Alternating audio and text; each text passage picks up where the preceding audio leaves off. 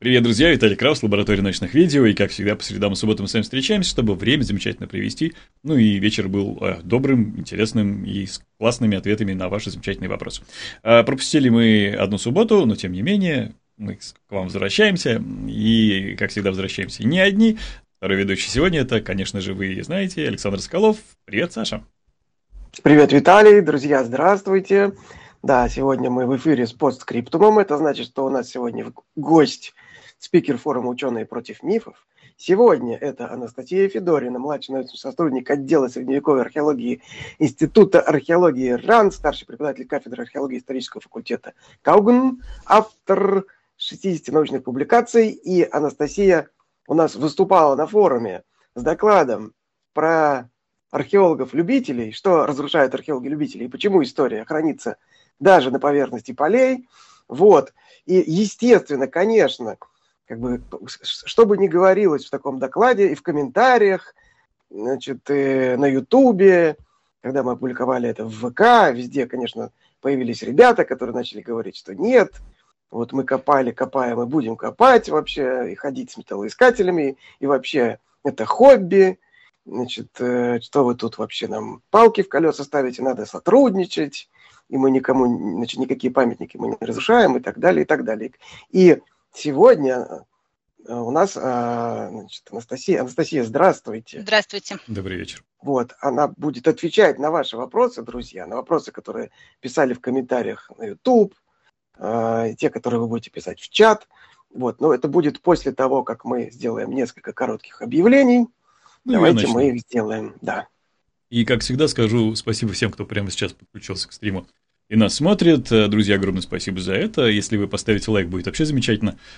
Подписка, колокольчик, и там выбрать пункт меню все для того, чтобы наши дальнейшие стримы не пропустить. О том, что вас ждет, мы поговорим примерно в середине данного стрима. Ну, а поддержать данный конкретный э, стрим можно при помощи ссылки, которая имеется э, в закрепе чата данной трансляции. Пока еще не имеется, но через пару тройку секунд появится там. А, ну и, соответственно, в суперчат, если он в вашей стране работает, вы тоже можете его использовать. Вопросы, которые к нам таким образом приходят, мы задаем знак благодарности в самую первую очередь. Спасибо вам за это. Отдельно благодарность тем, кто на Лаборет подписан. Лаборет, если вдруг кто не знает, это закрытое сообщество в Телеграм, где также, как на Boosty, Sponsr и Patreon, появляются ранний доступ, э, какие-то эксклюзивные материалы, и продолжаем мы постить книгу, которую я начитываю «Темный лес» Лю Цысиня. Я надеюсь, что она вам нравится. Кстати, напишите, слушаете ли вы аудиокниги вообще и, может быть, мои аудиокниги в частности.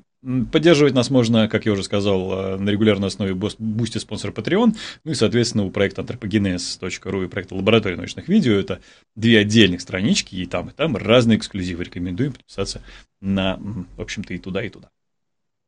Да, а еще я хочу напомнить, что в конце каждой трансляции мы просим нашего гостя выбрать два лучших вопроса. Их авторы получают от нас призы, футболки форума «Ученые против миф». Например, на э, стриме, э, в котором у нас гостем была Мария Назарова, историк, она выбрала лучшими вопросами, вопросы, которые задали Наталья Степанова, которая спрашивала, скажите, строительство храмов всегда говорило о процветании государства. Бывало ли так, что строительство приводило к экономическому кризису? И Илья Владимирович, который писал, в Ветхом Завете Баал указан как олицетворение зла. Почему после указа Константина в Баальбеке строят христианский храм? Ведь это место поклонения злу. А Иван Затевахин, который был у нас в гостях 29 ноября, выбрал Евгения Подлегаева, который спрашивал, продолжаете ли эксперименты с искусственным отбором менее агрессивных лис и Анастасию Тетрис с вопросом. Очень интересно узнать ваше отношение к новым приспособлениям для дрессировки. Вот названные наши зрители, пожалуйста, напишите по контактам, которые сейчас появятся в чате, узнайте, как вам получить заслуженные футболки.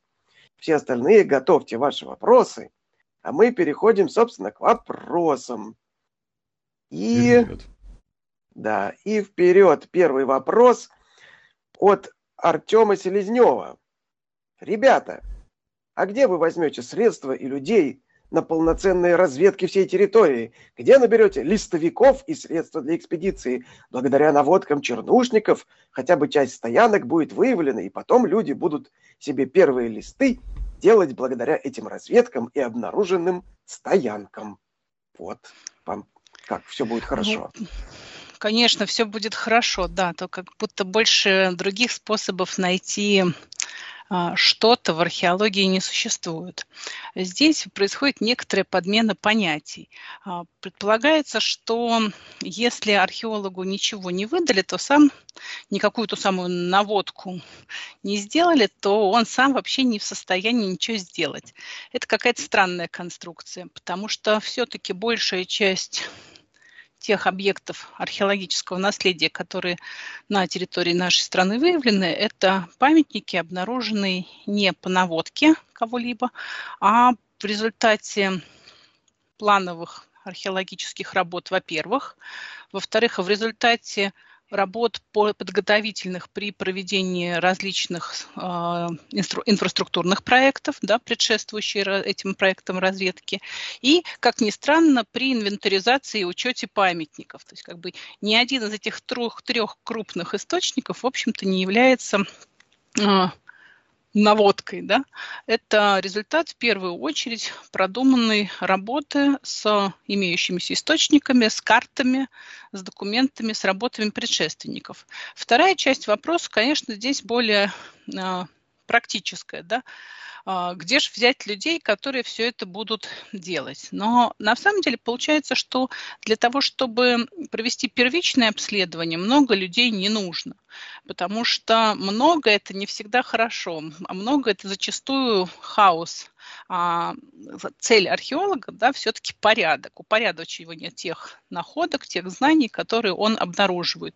И если одновременно из, там, не знаю, всех концов там, квадрата, не знаю, пусть даже один квадратный километр мы возьмем, да, вот побегут 100 человек каждый со своей находкой, вряд ли мы э, сможем э, поддерживать порядок и качественно их учитывать. И не получится ли так, что э, вреда от этой деятельности будет больше, чем пользы. То есть все-таки, если говорить о разведочных работах, то это обычно работы не очень больших коллективов, но подготовленных а следовательно большой проблемы добыть подготовленный коллектив нету.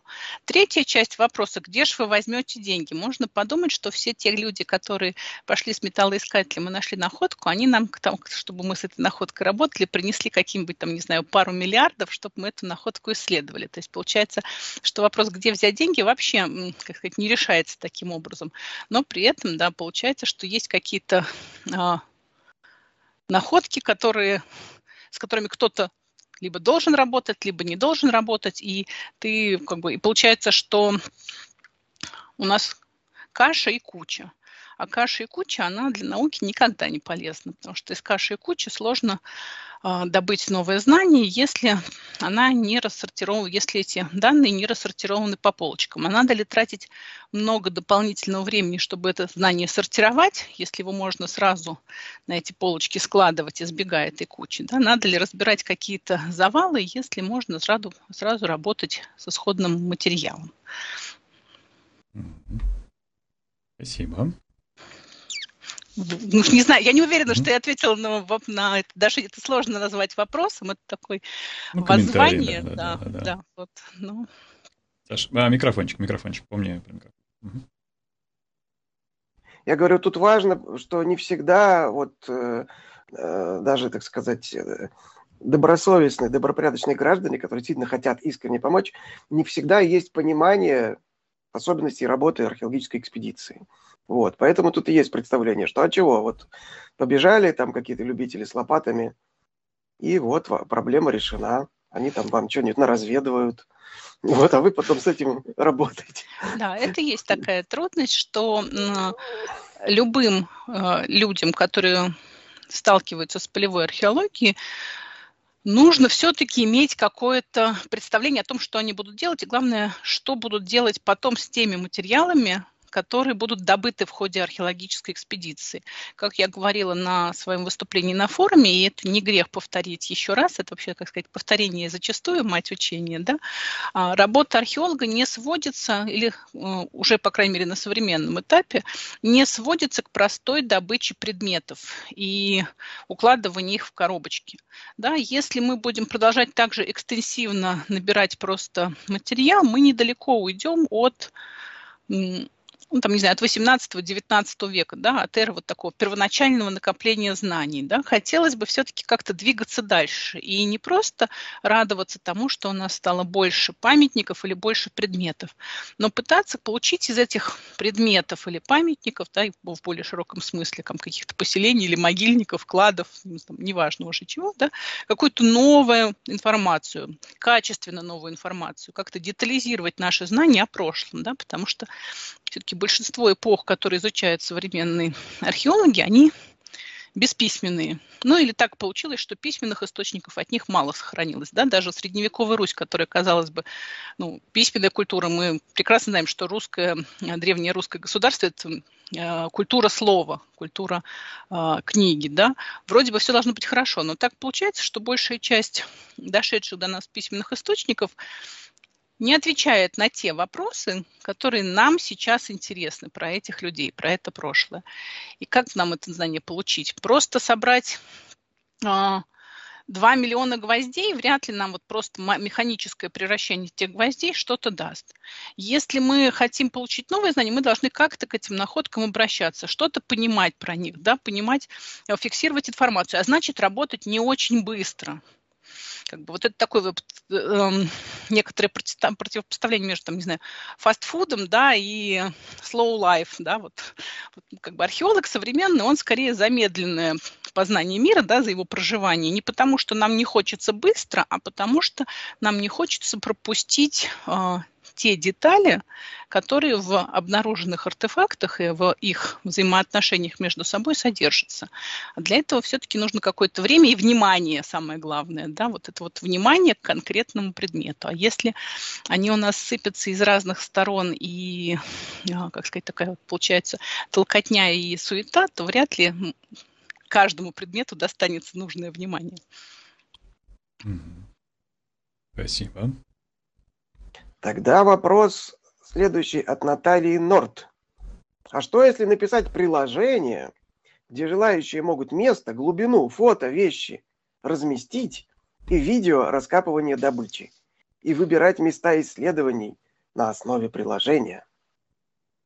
Такая, ну, как это, civil science, как это называется? Да, а, ну, надо сказать, что такие попытки делаются, но не а, у нас. А, в Австрии разрабатывается такое, было разработано такое приложение а, на таком пограничном регионе, а, где даже больше приезжают э, не австрийских любителей э, археологии, а э, немецких, вот, а там есть регион вокруг озера, в котором вот это вот разграбление идет полным ходом. И чтобы хоть как-то его а, привести в удобоваримый вид, вот а, австрийские ученые разработали приложение, в котором вот все эти пункты вроде как должны быть учитываться. Да? Должна быть видеосъемка с э, ге, как бы геокодированной, с координатами, да, с привязкой ко времени.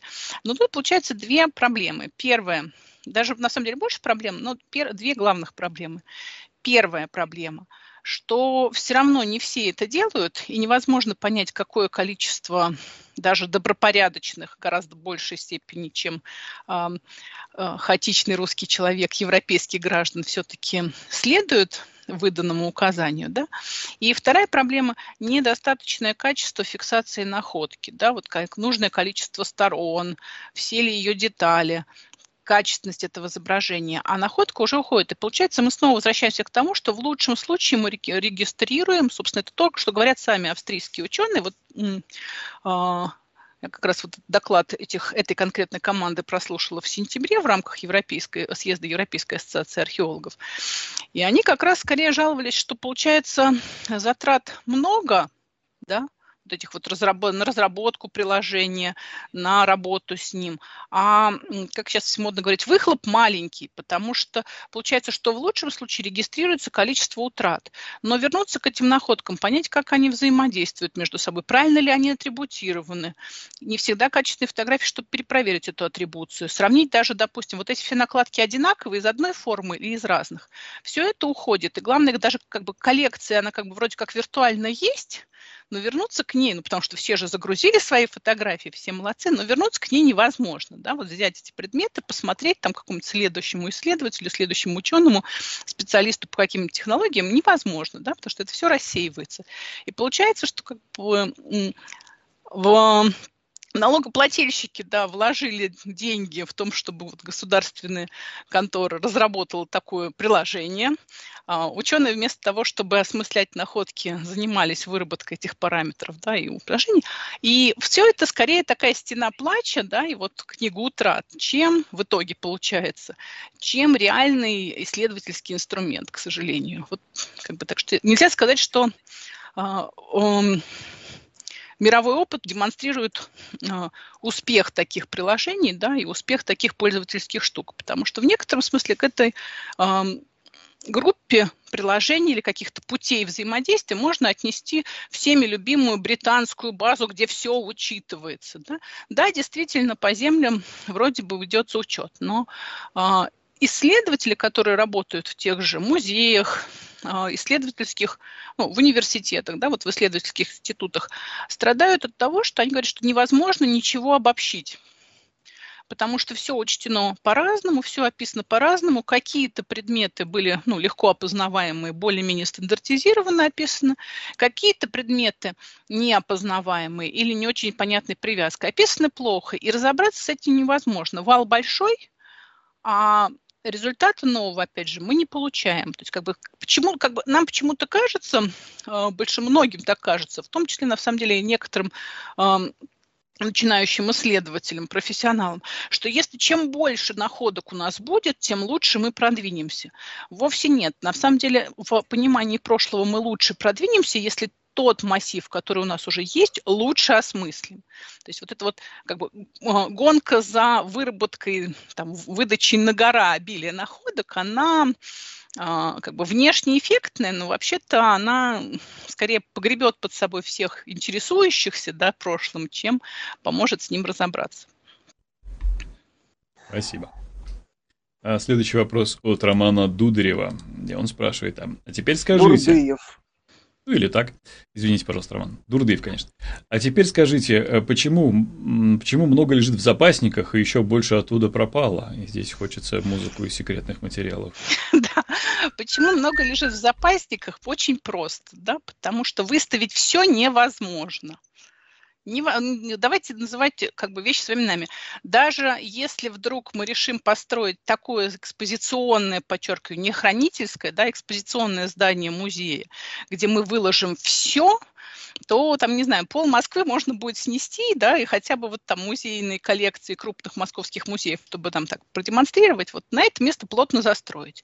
Вряд ли кто-то на это пойдет. А самое главное, что э, не все вещи нужно постоянно демонстрировать, да, у вещей должна быть ротация, они какие-то должны быть на реставрации, каким-то использовать. Но если у нас все это лежит в хранении, если у нас известно, куда пойти, а, чтобы с этим материалом поработать, то к этому материалу всегда можно вернуться. Можно сделать тематическую выставку, там, не знаю, керамика раннего железного века. И давайте покажем все разнообразие э, ямчато-гребечатой керамики, да, или сетчатой керамики, если мы сейчас про железный век вспомнили.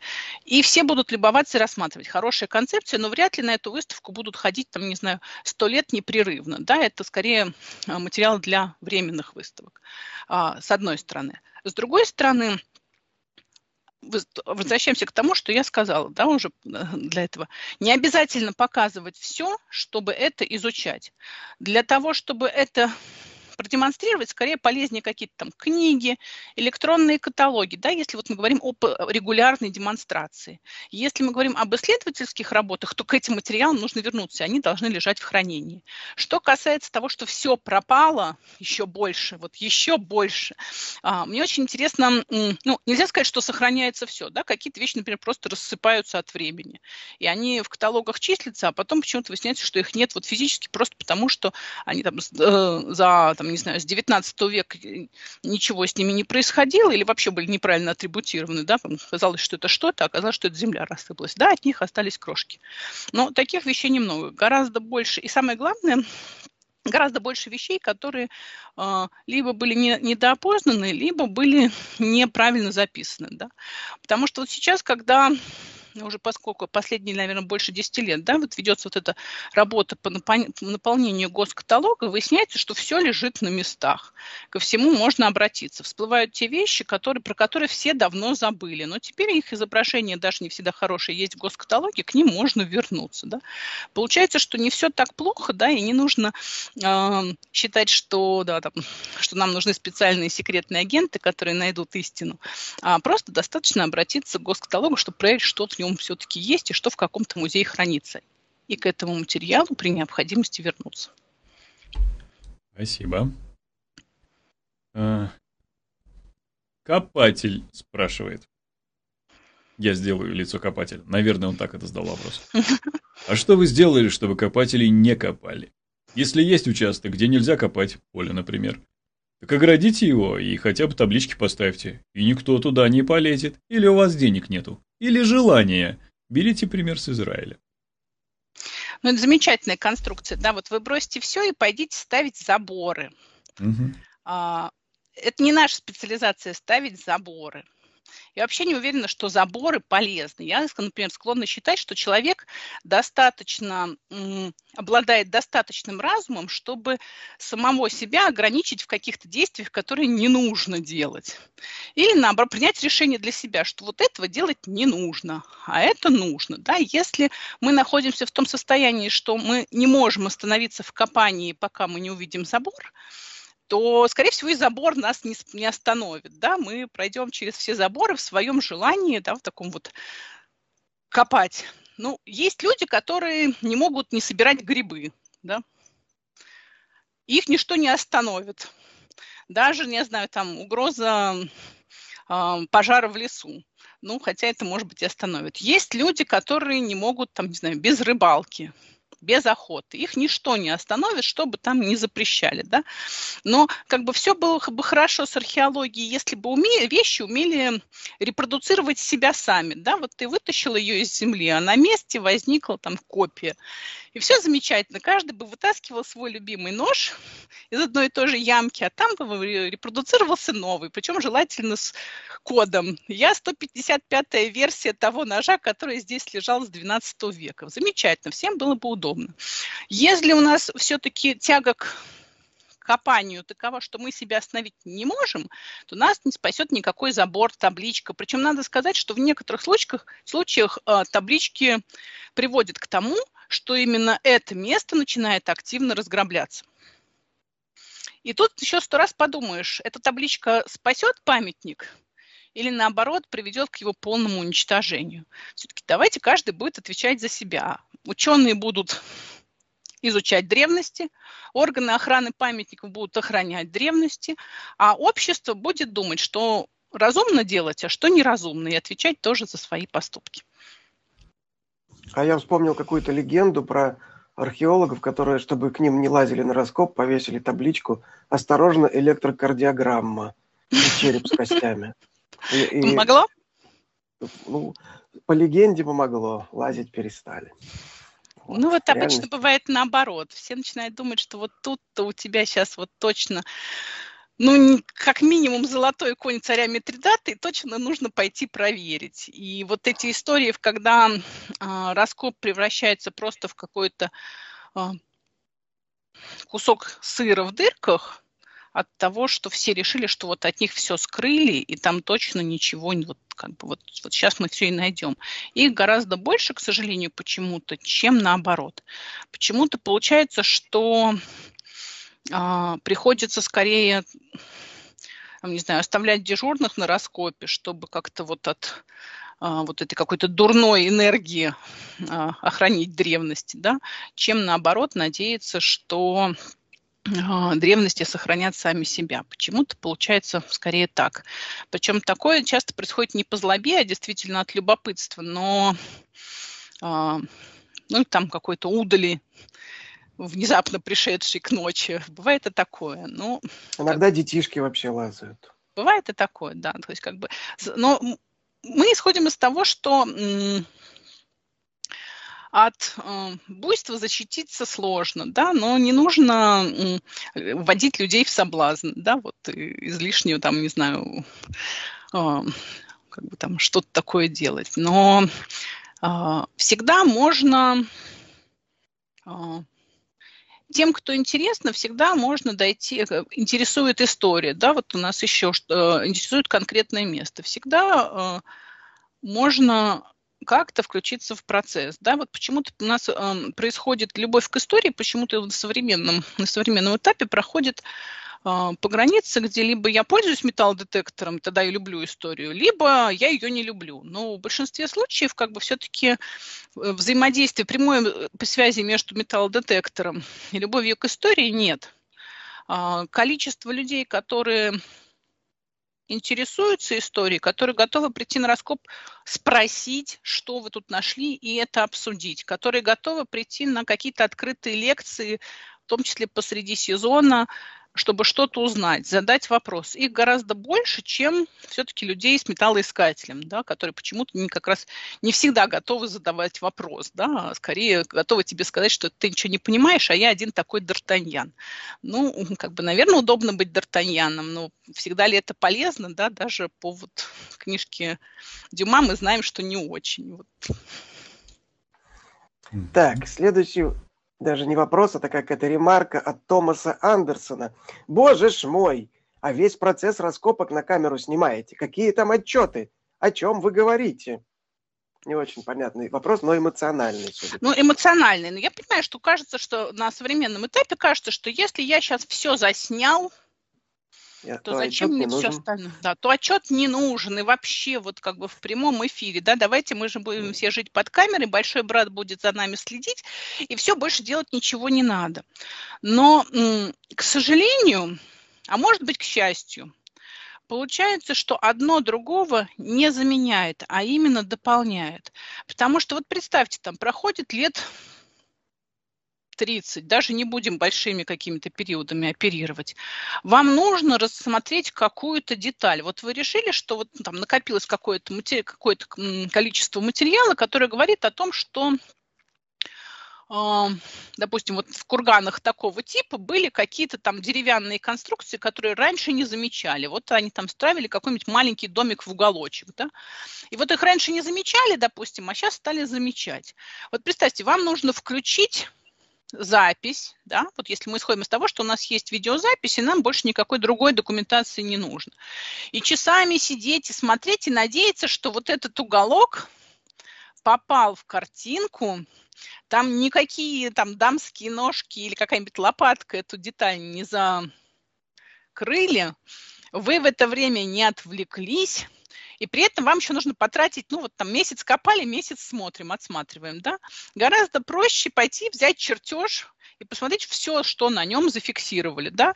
И, собственно, либо увидеть те детали, которые вы хотите увидеть, либо не увидеть. А, необходимость, вернее, или вот эта доступность видеосъемки сейчас – это иллюзия полной фиксации – потому что она вроде есть, но реально ее нет, потому что все-таки как бы без человека не обойтись, да, у нас должны быть модели, чертежи, фотографии, какие-то статичные вещи, отобранные да, исследователем, где он объясняет, на что он сфокусировал свое внимание, где эта фотография будет подписана, где будет понятно, что это. Да. Не вот, как бы, она не отменяется. И при том, что современные технологии все больше включаются в нашу жизнь, да, мы любим ролики, в том числе для того, чтобы потом показать а, жаждущей общественности, что мы делаем. Мы не сможем обойтись без видеосъемки, там, еще каких-то а, причуд современных технологий, да, потому что я исхожу из того, что все-таки технологии развиваются быстро, и что будет там еще лет там, через пять, какие возможности у нас появятся, мы не знаем, да. Может, мы будем все 3D-моделировать сразу в раскопе. А, прям вот на постоянной основе. Но это не значит, что нам не нужны другие виды документации. Это не значит, что мы не должны изложить свои де- э, действия, да, это не значит, что мы не должны их проанализировать, да, вот это, вот это тотальная видеофиксация без осмысления, это примерно то же самое, что тотальное вынимание предметов из земли и складывание их в кучку. Вот, как бы все-таки цель все-таки понять и осмыслить, а не просто сложить гору всего и радоваться, что у меня закрома набиты чем-то. Нет, ну тут важно сказать, что отчет включает кучу невизуальной информации, например. Это куча да. там всяких исследований, анализов. Что Таблиц, на видео мы не можем, все, мы не можем да. дать на видео, потому что послойно же памятник разбирается. -то. А как Нет, мы ну, его потом целиком как посмотрим? Специали... Э, любители, э, вернее так, люди, верящие в современные технологии, причем не просто верящие, а увлеченные ими, считают, что какая разница, мы же, мы же все сняли. Вот угу. потом у нас сейчас вот мы из этой съемки и склеим модель. Наверняка угу. мы когда-нибудь сможем это сделать, но никто как бы не отменяет необходимости эту модель писать. Ну, да. Никто не отменяет необходимости эти находки проинвентаризировать, э, да, как минимум там привязать к ним этикетку или какой-нибудь там штрих-код на них наклеить, да, вот там, например, в какой-то момент э, в части немецких земель как раз перешли на то, чтобы наносить э, микроштрих-коды метки на предметы, чтобы потом они не терялись, эти вот этикетки. Но это что же там время, оборудование, да, все равно к этому нужно составить опись, неважно, электронную, бумажную, любую, да. Вот вся эта работа по инвентаризации материала, по описанию этого материала, неважно, что это видеосъемка, фотосъемка, что угодно, да, все это требует, к сожалению, такой вот рутинного аннотирования, потому что если у нас все это никак не аннотировано, то это бессмысленная гора материала. Мы через какое-то количество времени сами не поймем, что это, да, они все в некотором смысле, все будут, все поля будут похожи, они все будут плоские зеленые летом, да, а там, не знаю, весной плоские коричневые, вот там. И как с этим быть, если мы все не проаннотировали? Так, давайте пойдем дальше. Вопрос от Сарматик, Сарматикуса. Почему же в США и Англии поиск с металлодетектором разрешен, а в России вы хотите это полностью запретить? А что там, кстати, в США? Вот про США скажу честно, не знаю как-то. Мне было не очень интересно, что происходит. Я что-то на... не слышал про любителей в основном слышно все про Англию, а вот про Штаты, чтобы там... Ну, со Штатами как бы там же у них, они в другой ситуации, да, у них нет кельтов, которые любили складывать э, золото в курганы, да. А ведь точно, у них же металлической археологии, по идее, только мало. после... Мало, то есть она есть какая-то там, но, скорее да. всего, в основном пост как бы колониальное. Ну, сказать, по сути, это 300 лет, да, вот да, давайте говорить честно, да, там, не знаю, отечественная, да вообще не важно, там, европейская или археология, или отечественная, в 18-19 веком стала интересоваться относительно недавно. До этого казалось, что это, ну, что нам тут, у нас тут столько письменных, фотографических и прочих визуальных источников, что зачем нам эта археология для поздних эпох. Поэтому, как бы, тут такая немножечко получается ситуация, да, как бы сложно собирать древности при помощи металлоискателя, если вот такие прям глубокие древности, да, если их просто нету. Да, вот, а, если говорить о США. Если говорить о Британии, все-таки здесь нужно не забывать о культурном своеобразии разных народов и государств. Да. Британия все-таки если мы рассматриваем ее в рамках островов, а не в рамках содружества, да, а, это компактная страна, компактное пространство, да, где все друг друга знают, все знают своих соседей, где вот это вот общество, вот эти локальные общества развиты очень хорошо в связи между ними. И учет вести проще, когда это компактная территория, когда большая часть земель э, находится не просто в частной собственности, а в многолетней, а то там многопоколенческой частной собственности одних и тех же людей, да, и соседи зачастую одни и те же. Там все, все друг про друга знают. Проще учитывать, да, проще проверять вот эту информацию, где что найдено. Но давайте представим себе все то же самое, но на просторах Сибири и с, с нашим человеком, да, как сказать, можно ли было бы разрешить а, если нам отсутствие забора не, как сказать, мешает призывать себя к порядку, да, и ограничить свою деятельность на поле, да, вот предыдущий вопрос. Нет забора, значит, я копать могу. Поставьте забор, я подумаю, могу я копать там, не могу. Как мы, ну что, мы разрешим, допустим, да, причем как в данном случае вообще не по адресу вопрос, потому что почему-то считается, что что-то хотят запретить археологи конкретные, причем, видимо, вот именно отдельным конкретным все очень жалко. А, а остальным, видимо, каким-то не жалко. Но а, мы все-таки в данном случае а, пытаемся скорее объяснить, почему не надо это делать, да? А запрещать или не запрещать не наша прерогатива. Мы можем объяснить, почему разорение памятников плохо скажется на сохранности нашего культурного наследия. Но разрешать что-то или запрещать мы, как бы, у нас нет, нет полномочий. Да? Для этого в нашей стране другие есть органы, другие инструменты, да, которые занимаются этим. И самое главное, что в данной ситуации, а, хотя и любимый вот а, возглас на всех а, под всеми видео или статьями, обсуждающими проблемы чернушности на русском языке, любимый возглас, что вот вы, вот вы, противные ученые, хотите нас ограничить да, и лишить достояния. Но в данном случае научное сообщество пытается сохранить это достояние, причем не только для себя и не столько для себя, а для общества. Общество, конечно, не всегда это ценит, но как бы мы надеемся, что рано или поздно оно поймет, да, и каждый конкретный представитель или большинство представителей этого общества поймут, а, в чем ценность этого наследия для них – они просто будут считать, что есть такие вредные ученые, которые просто хотят все запретить, потому что им жадно, жалко. Они такие собаки на сене, вот ни, ни с кем не хотят делиться, хотя непонятно чем и с кем мы должны, как бы, не хотим делиться. Да? Мы в данном случае скорее пытаемся э, сохранить общее наследие, а не какую-то там свою делянку, просто за отсутствием этой делянки. Спасибо. А, спасибо, скажем, Максиму Трусову, который с э, донатом прислал следующий вопрос. Можно ли создать тематический парк для копателей, где они смогут ходить по подготовленному полю и собирать интересное? А, а что мы в данном случае понимаем под интересным? Но нашли, я имею в виду, что... забросали обратно и накрыли землей, наверное, так. Хорошо, угу. замечательно. Мы нашли, э, разбросали обратно, накрыли землей, да. А... Квест какой-то. Квест, да. А, а как мы эти находки будем потом обрабатывать, как мы будем к ним возвращаться, да, как мы, как мы обеспечим... Я не понял, это может науки. имеется в виду какая-то игровая форма, я не понял, имитация?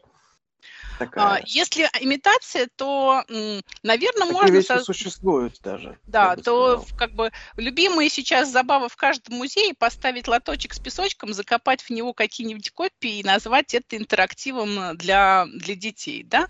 А, ну, можно, наверное, и такую штуку сделать, просто не в размерах песочницы, а побольше. Но все-таки, если мы исходим из того, что а, здесь важна а, вернее, если нас пытаются убедить в том, что в этой истории важно соприкосновение с историей, прошу прощения за тавтологию, то мы же не можем положить обратно теоретически, да, какие-то исходные предметы, как мы с ними работать будем, как следующее поколение будут к ним обращаться, если они а, как бы из наследия превращаются вот в такой аттракцион и как бы какую-то штуку. А если речь идет о каких-то копиях, то опять же получается, что кто-то, ну, наверное, может найтись какой-то энтузиазм, у которого есть точно пустое поле, и он решил заработать на всех денег, да, и заняться таким бизнесом сначала наделать копий, что тоже недешево, да, вот реконструкторы, думаю, что меня поймут, да, что вот сам процесс изготовления копий вещь тоже не дешевая. Потом это как-то засеять и, видимо, как-то потом перезасеивать или как, потому что как бы каждый, наверное, то, что нашел, хочет сохранить у себя в, в лоточке, в кармашке. Вот внести. пишут, имитация, подсказывает автор вопроса, что имитация. Они же все говорят, что очень любят копать просто. Ну, это, знаете, как спортивная рыбалка. Там ну, специальный ну, наверное, водоем, туда рыбу это очень дорогое учреждение, очень дорогое развлечение, потому что, чтобы ну, создать ну, эти имитации, да, ну, как бы, наверное, предполагается, что они там все-таки не из пластика выдуваются, да, а каждый потом забрал себе этот кусочек. То есть нужно найти какую-то, создать артель мастеров, которые воспроизводят эти находки и как-то по-новому каждый, там, не знаю, ночек засеивают, да, ну, конечно, это такое развлечение для всех сторон, но боюсь, что не для ученых. У нас как-то недостаточно свободного времени для этого. Я вот помню, мне знакомый мой, который занимался всякими реконструкциями животных, Значит, рассказывал, что делал на заказ скелет тиранозавра вот для такого одного парка, где делали такой большой-большой лоток, туда значит, помещали этот скелет, натуральную величину, чтобы детишки его, значит, раскапывали. Так наши сознательные граждане умудрялись выламывать ребра у этого тиранозавра и уносить с собой, значит, в качестве сувенира. Ну, его делали специально антивандальным. Его специально делали антивандальным, но они все-таки выламывали эти ребра. Ну, значит, антивандальным да. ничего невозможно сделать. Если человек что-то решил, то он своего добьется. Но вот это то, о чем я говорю, да, если даже тиранозавра, который предполагается раскапывать и засыпать песком регулярно, чтобы дети могли все время его выкапывать, да, разбирают на части, то как быть с воспроизведением этих имитаций? Хотя, как бы идея, ну, богатая с точки зрения движухи, да, и потенциальной наверное, даже финансовой отдачи. Но финансовых вложений в эту движуху нужно еще больше вложить. И главное, непонятно, то есть как бы это все равно уже другой раздел, да, вот если мы просто любим копать совочком, то можно пойти в песочнице покопать, а, ну, например, да, а Какое Я думаю, что для, для вот этих людей, для них азарт именно найти что-то неизвестное, а не Вот мне тоже кажется, что если здесь азарт в том, чтобы найти что-то неизвестное, неоткрытое и прикоснуться к истории, то имитации не помогут, а как бы смысл тогда утрачивается затеи. Угу. Так, спасибо. Хорошо. Угу. Ксения Димитрицелис, э, наш постоянный зритель, с донатом. Спасибо огромное, Ксения. Каждый археолог может отличить возраст находки на глаз.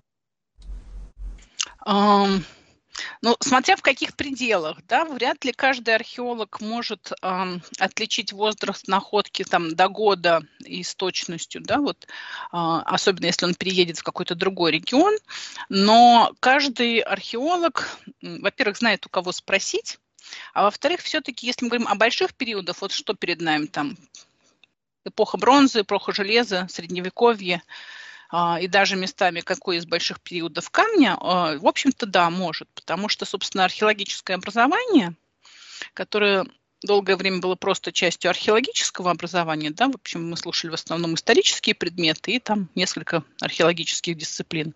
Сейчас появляются учреждения, где а, археологических дисциплин стало больше, да, но в любом случае это специальное образование предполагает, что ты изучаешь не только свою эпоху, свой любимый регион, свой микромир.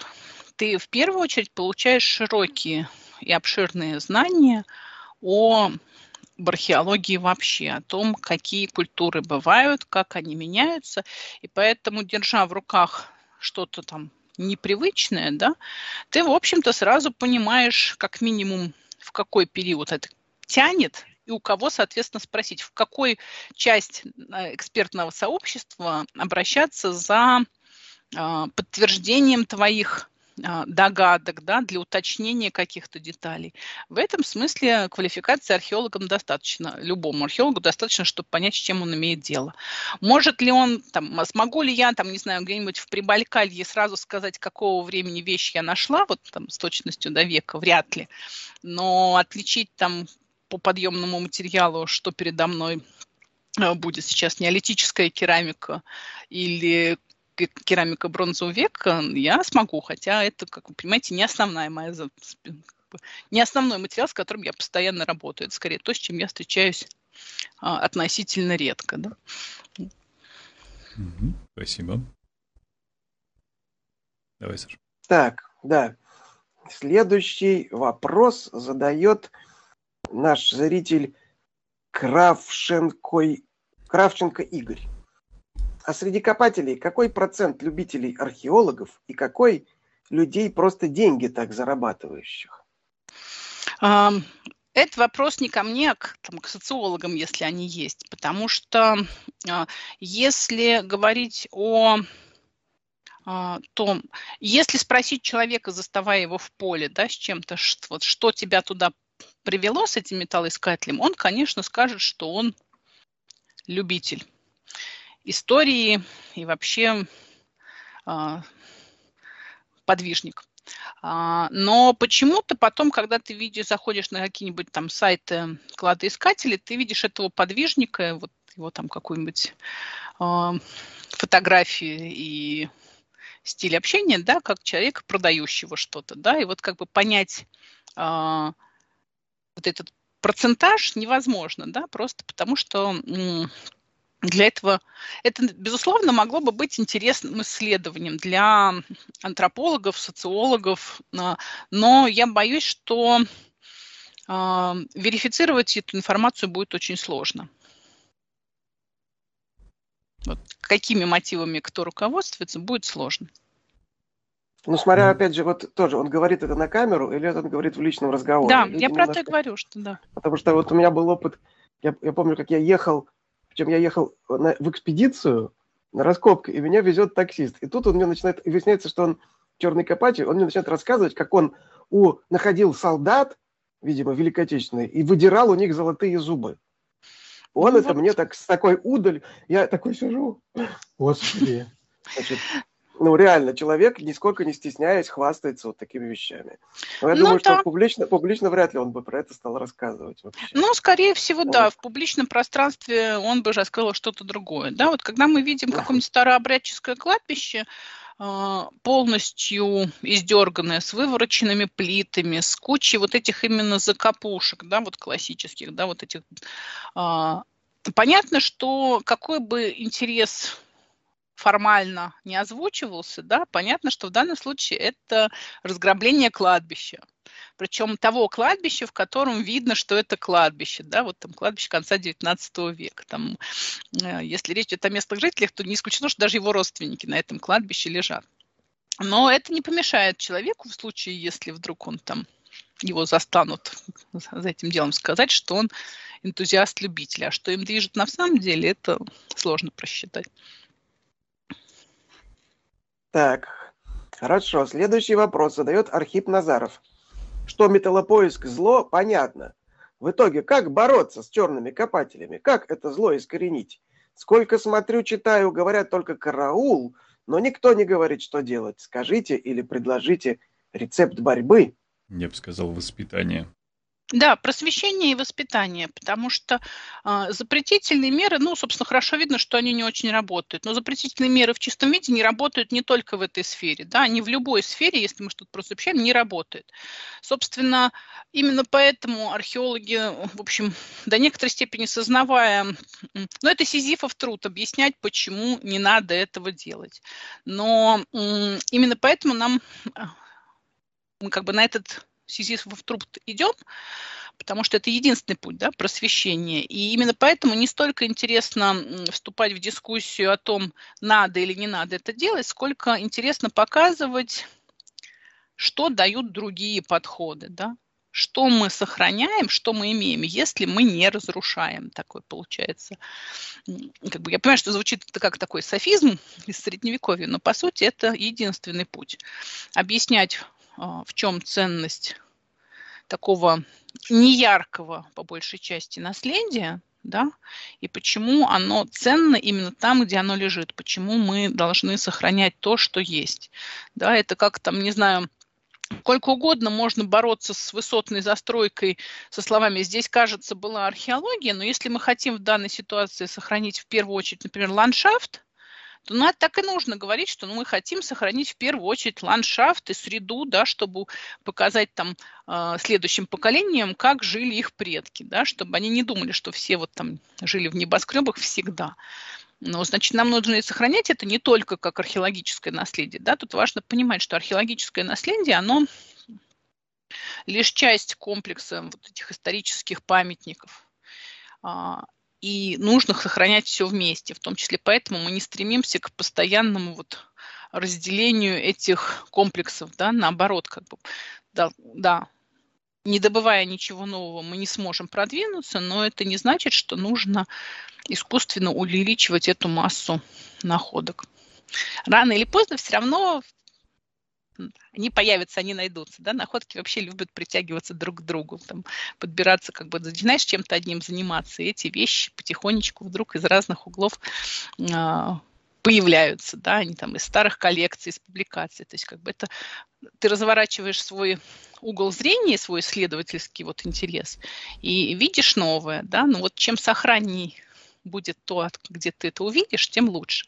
И поэтому единственный путь борьбы а, с металлодетекцией – это просвещение и создание в некотором... И второй путь, да, эм, это э, отсутствие рекламы а, такого досуга, как яркого, веселого и невредного. Да? Вот подчеркиваю, между запретом и пропагандой большое пространство. Да? Если мы хотя бы перестанем пропагандировать такой вид досуга, то, наверное, уже будет лучше. Спасибо большое. Час практически мы находимся в эфире. Давайте быстренько объявление а, обязательное, которое мы обычно в это время примерно и оглашаем. И скажу спасибо всем, кто прямо сейчас смотрит стрим. Помните о том, что нажать лайк это было бы замечательно. Подписаться на канал, если вдруг вы не подписаны. И написать, почему вы не подписаны в данный момент времени. И почему вы не хотите подписываться. Или вы подписались и отписались. Ну, в общем, вы поняли. Нажмите на колокольчик, выбрав пункт меню все для того, чтобы не пропустить наш следующий стрим. И совсем скоро Александр вам расскажет о том, что смотреть нужно будет на наших каналах в ближайшее время. Ну, если вы данный конкретный стрим желаете поддержать, то имеется а, ссылочка в закрепе чата данной трансляции и суперчат, если, собственно говоря, он в вашей стране работает. Э, также можно нас на постоянной основе поддерживать. Имеется спонсор Boosty Patreon, как у проекта anthropogenes.ru, так и у проекта Лаборатории научных видео. И там, и там эксклюзивные материалы, э, ранний доступ, какие-то еще интересные штуки. В общем, рекомендую подписаться на оба проекта на этих площадках. Спасибо вам огромное, друзья, за любую поддержку. Спасибо, друзья. А я расскажу вам о том, что ждет нас с вами в ближайшую неделю на наших нескольких каналах. И уже завтра, 7 декабря, на канале Антропогенеза выйдет видео в новой рубрике. Рубрику мы назвали «Нешуточная наука» с Александром Соколовым. Потому что в некоторых видео я говорил такую фразу «и я не шучу». Вот, и мы решили, что это такая нешуточная наука. И в этой рубрике мы будем рассказывать про всякие действительно очень необычные, ну, например, реконструкторские эксперименты, безумные, что ли. Вот в этом видео конкретно будет разговор про то, как в 1984 году археологи в Африке охотились с копьями на слонов. Ну, это, это не метафора, они действительно охотились. Вот, но я предупреждаю, что там будет всякое... В общем, защитники животных, мы, мы все любим животных, мы против насилия над животными. Но такой факт был, ничего не поделаешь. Вот, это будет завтра, 7 декабря, на канале Антропогенеза. Вот, в пятницу, значит, 8 декабря, я так понимаю, на канале Виталик Лаборат... Лаба Плюс, наверное. 0 плюс, плюс да, да, да. будет лекция Портулана, средневековые карты – подобные географические карты уже отличаются высокой точностью, а не просто какими-то приблизительными очертаниями рая, Иерусалима и лабиринтами Натавара. Короче говоря, географ, соавтор проекта «Залив географа» Дмитрий Мартьянов будет рассказывать про средневековые карты. Вот, для зрителей Лаба 0+. В пятницу, вот это уже для наших подписчиков на Sponsr и Boosty, наш давний друг, археолог Павел Колосницын из Великого Новгорода. Значит, будет уже второй эпизод его цикла мини-лекций «Как работает археология». Эпизод называется «Следы жизни. От мегалита до поля битвы». Вот, еще раз, для тех, кто подписан на нас, на Sponsr и на Boosty. Давай я уточню, субботу... что на нас ты имеешь в виду на проект антропогенез.ру, на лаборатории да, и другие материалы. Да, у лаборатории тоже есть свои Sponsr и Boosty и тоже свои эксклюзивные материалы. В субботу, 9 декабря, у нас будет стрим, э, тоже постскриптум, и это будет Павел Колосницын, который выступал на форуме «Ученые против мифов» с лекцией про берестяные грамоты. И вот он будет отвечать на вопросы зрителей про берестяные грамоты. Какие берестяные грамоты самые древние? Как, значит, в, на Руси росло христианство? И так далее. Вот э, много вопросов написали в комментариях. Еще больше вопросов, я думаю, вы сможете задать онлайн в субботу, 9 декабря, на постскриптуме в лаборатории научных видео. Mm-hmm. Вот какие материалы ждут нас в ближайшую неделю, и мы Продолжаем. Возвращаемся к вопросам. И вопрос из Лабред. Э, задает его You know who I am. Спасибо огромное тем, кто в Лабре подписан. А, был я в одном палеонтологическом музее. Там была сессия по извлечению гипсовых костей динозавров из засохшей глины. Всем дали экипировку, и все пытались не поцарапать кости, извлечь находку. Э, радостью были заполнены все штаны, особенно у взрослых. Вы пессимистично смотрите на такую популяризацию? В смысле, вопрос. Вы пессимистично смотрите на такую популяризацию? Нет, если говорить о таких тех самых песочницах с находками, неважно уже там с динозаврами, с э, предмет, такими с имитациями предметов, да, они полезны. Но они полезны, когда они находятся в каких-то информационных пространствах, в музеях или в каких-то центрах образовательных, да, потому что здесь немаловажно, чтобы это работало на полную мощность, важно, чтобы был кому объяснять, да, был бы там, не знаю, экскурсовод, лектор, еще кто-то, который мог бы обратить какое-то, заострить какие-то моменты в этом процессе раскапывания, да, что вот с этими материалами мы обращаемся так, а с этими так. Собственно, это отчасти то, чему учат то, что делают археологи, когда к ним на практику приезжают новые студенты. Да. Вот мы, в общем-то, все то же самое рассказываем. Почему мы делаем так, а не так? Почему, ну вот так мы совсем никогда не делаем? Почему нельзя там, не знаю, наступить на находку, она не выдержит? Там, вот здесь мы почему почему двигаем грунт в эту сторону, а здесь в обратную, что за этим стоит. Без таких объяснений а, вот эта вот радость соприкосновения с тем, как устроена археология, она не так велика. Вот, да, все-таки как бы задача сделать так, и вот в, и в общем-то все эти вот песочницы с находками, с их имитациями, они сейчас очень популярны, и я бы сказала, что даже уже немножечко поднадоели, потому что в каждом новом музее ты это видишь. Уже хочется сказать, ребята, придумайте что-нибудь новое.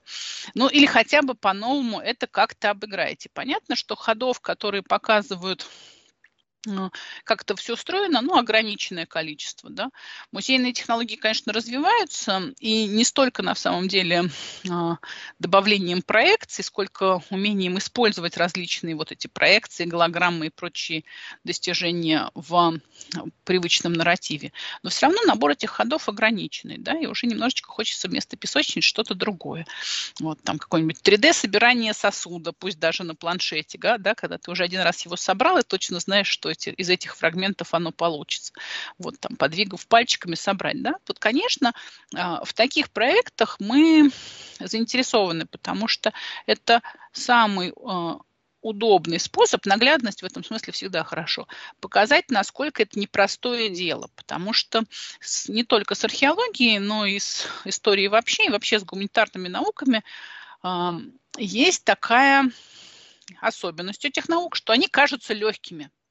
Ну, ты вроде говоришь знакомые слова, не бросаешься какими-то латинизированными терминами или еще какими-то сложно сочиненными конструкциями, да, ты там не собираешь практически каких-то там сложные названия каких-нибудь пептидов, да, как делают химики там или какие-нибудь фармакологи, которые даже и воспроизвести-то они сами не всегда с первого раза могут, да, если они из соседней там какой-то а, соседней области, да, знаний. В этом смысле история, археология, не знаю, литературоведение, даже местами лингвистика кажутся очень простыми. Ну, все ж понятно. Вот что ж я не как бы русским языком сказано, я же тоже так могу. В чем сложность? А сложность именно в том, что легко это выглядит, когда у тебя есть большой багаж знаний, когда ты понимаешь, что за этим стоит, как эти процессы устроены, да, когда ты не рождаешь мифы там, где их не надо порождать, просто потому что ты не одну вещь видишь, а знаешь, что за этим стоит, как, как процессы развивались. Ты можешь увязать разное.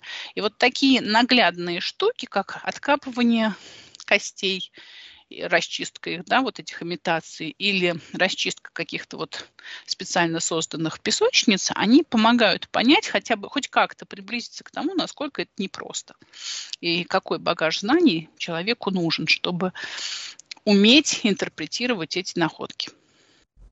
Вот я, кстати, соглашусь с вами, что я, я ни разу, пожалуй, не видел, чтобы вот эта песочница была организована не тупо. Потому что процесс раскопок отличается от выкапывания каких-то косточек в песочнице. Причем, естественно, тот, кто их выкапывает, он тут же их вытаскивает и, значит, радостно машет рукой. Как бы. Но вот чему мы его учим при этом? Противоположно тому, как вообще ведется на самом деле работа археолога. И у меня была даже идея, когда-то я носился с идеей сделать вообще. Ну, мы же в итоге сделали выставку, но немного не такую У меня была идея сделать вот по-умному, то есть вот такую учебную какую-то площадку, но сделать ее по-умному. Но это вот сложно. И я видел в каком-то музее, по-моему, кстати, это было в, э, в Стамбуле, э, в археологическом музее. Там такая виртуальная была сделана большая, не песочница, а такая вирту, виртуальная панель, но ты там как бы виртуальной кисточкой и э, там совочком копаешь, а там при этом появляются разные находочки, но к ним там появляется сразу какое-то пояснение, видеоролик тут же какой-то про них. То есть там все-таки это не просто игра детей в куличики занимательная, потому что, на мой взгляд, да, это чисто детям, конечно, весело, но никакой, никакой просветительской функции, по-моему, это не несет само по себе. Ну, она ограниченная, прямо скажем. Наверное... Но она, она, она, может быть, вызывает какой-то какой первый интерес, как бы, вот, но ни, никакой дополнительной информации не дает само по себе. Ну, в, в этом смысле, конечно, угу. вся, всякая дополненная реальность, все вот этих технологии э, дополненной реальности, они очень полезны для именно э, такого рассказа, нескучного рассказа о том, как все это устроено, когда, э, ну, собственно, в археологических музеях, да, если уж мы отойдем от нашей исходной темы, почему не нужно вынимать предметы из полей, да, перейдем к тому, что с этими предметами происходит дальше. Одна из самых больших трудностей археологических музеев не просто показать так, чтобы это было интересно, а еще объяснить, почему ученые решили, что было именно так.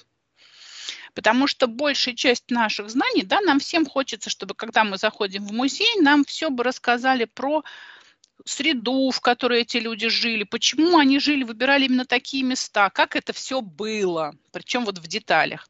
А эти детали обычно складываются из очень невыразительных вещей. Да? Про диету мы знаем, потому что мы не поленились промыть грунт и собрать какие-нибудь там макроботанические остатки или намыть пыльцу какую-то.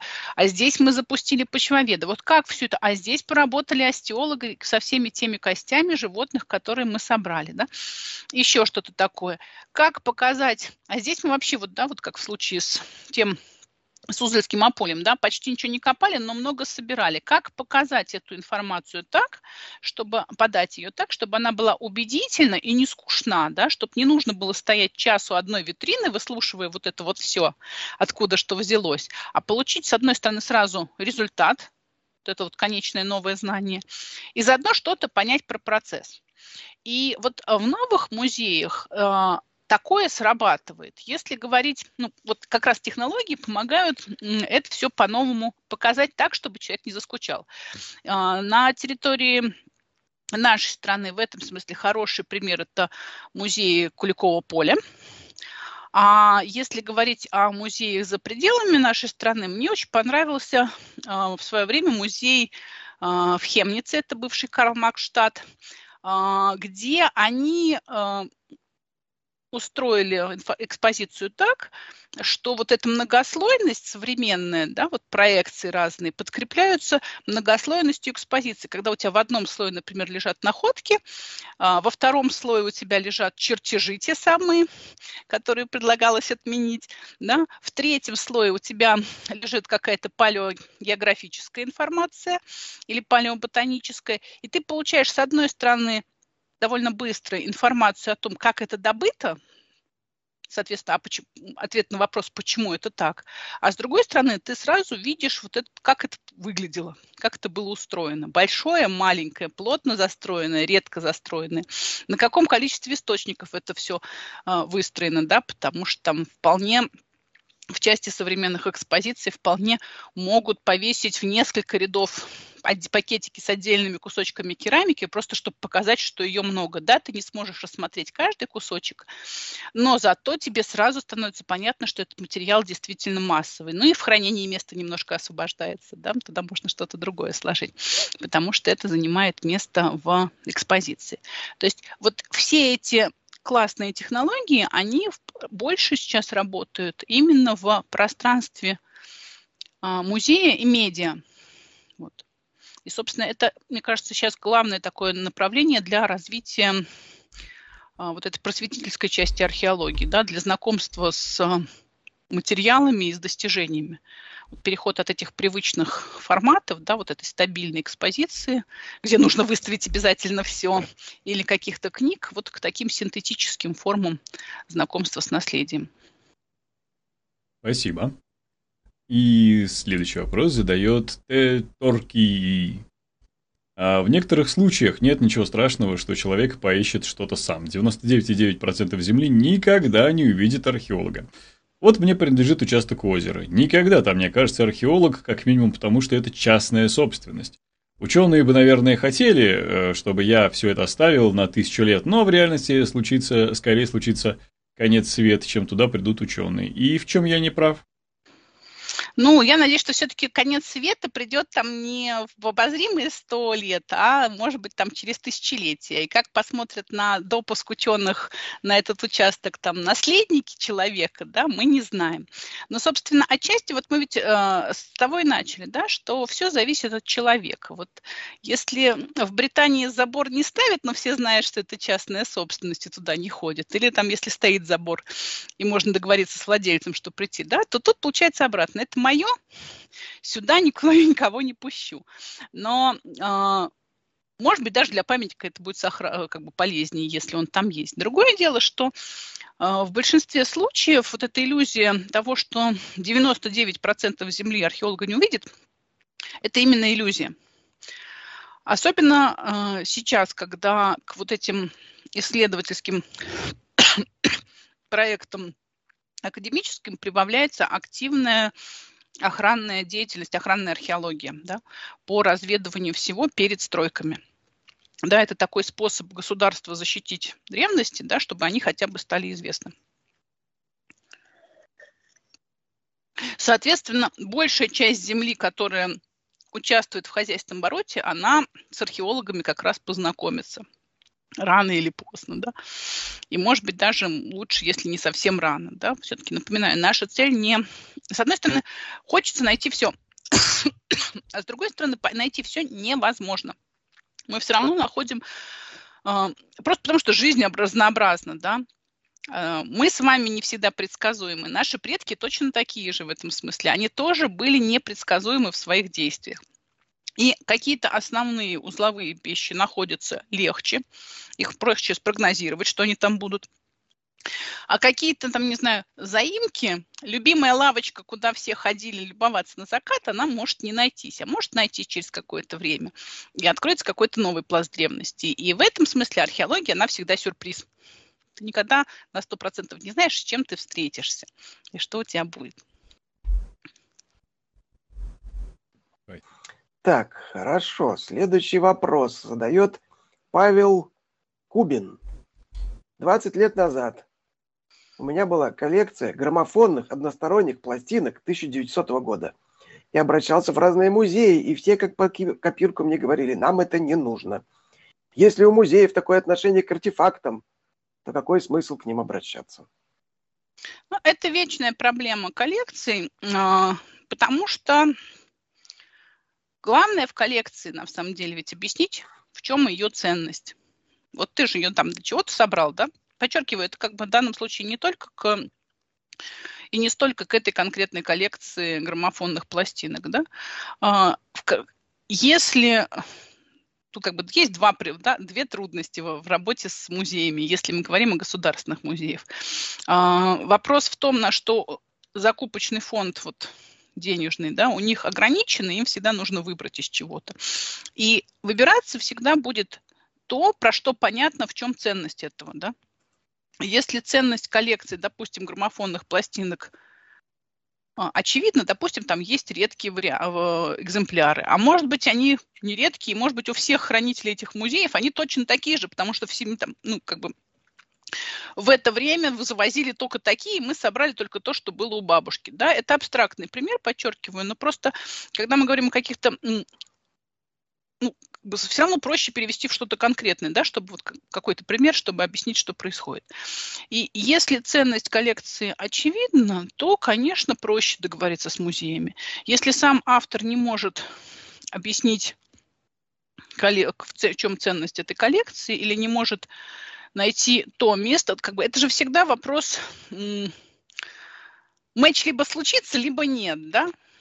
понятно, что если вы, допустим, вот возвращаясь к археологии, принесете а, коробку скифского золота, да, внимание к ней будет больше, чем к чему-то, чем к коробке керамики, да. Это будут несопоставимые вещи. Но все равно э, может найтись тот музей, которому нужна именно керамика. Как бы, если человек э, собрал коллекцию, да, вот, как бы, собственно, на самом деле любой коллекционер, когда собирает какую-то коллекцию, неважно, подчеркиваю, даже в первую очередь не археологическую, а любую коллекцию платьев, коллекцию ювелирных украшений, коллекцию монет, он уже собирая ее, должен думать, что будет с ней дальше. Потому что гарантии, что наследникам эта коллекция будет интересна, скорее нет, чем есть. Да? Ситуации, в которых наследники стараются от коллекции избавиться, потому что не знают, что с ней делать, да? они случаются, к сожалению, гораздо чаще, чем наоборот. И это, подчеркиваю, касается не только ну, как бы коллекций, библиотек, да, вот эта вот прекрасная история с коллекцией, э, с библиотекой Ирины Антоновой, которая хотела выкупить Пушкинский музей, да, как ценность.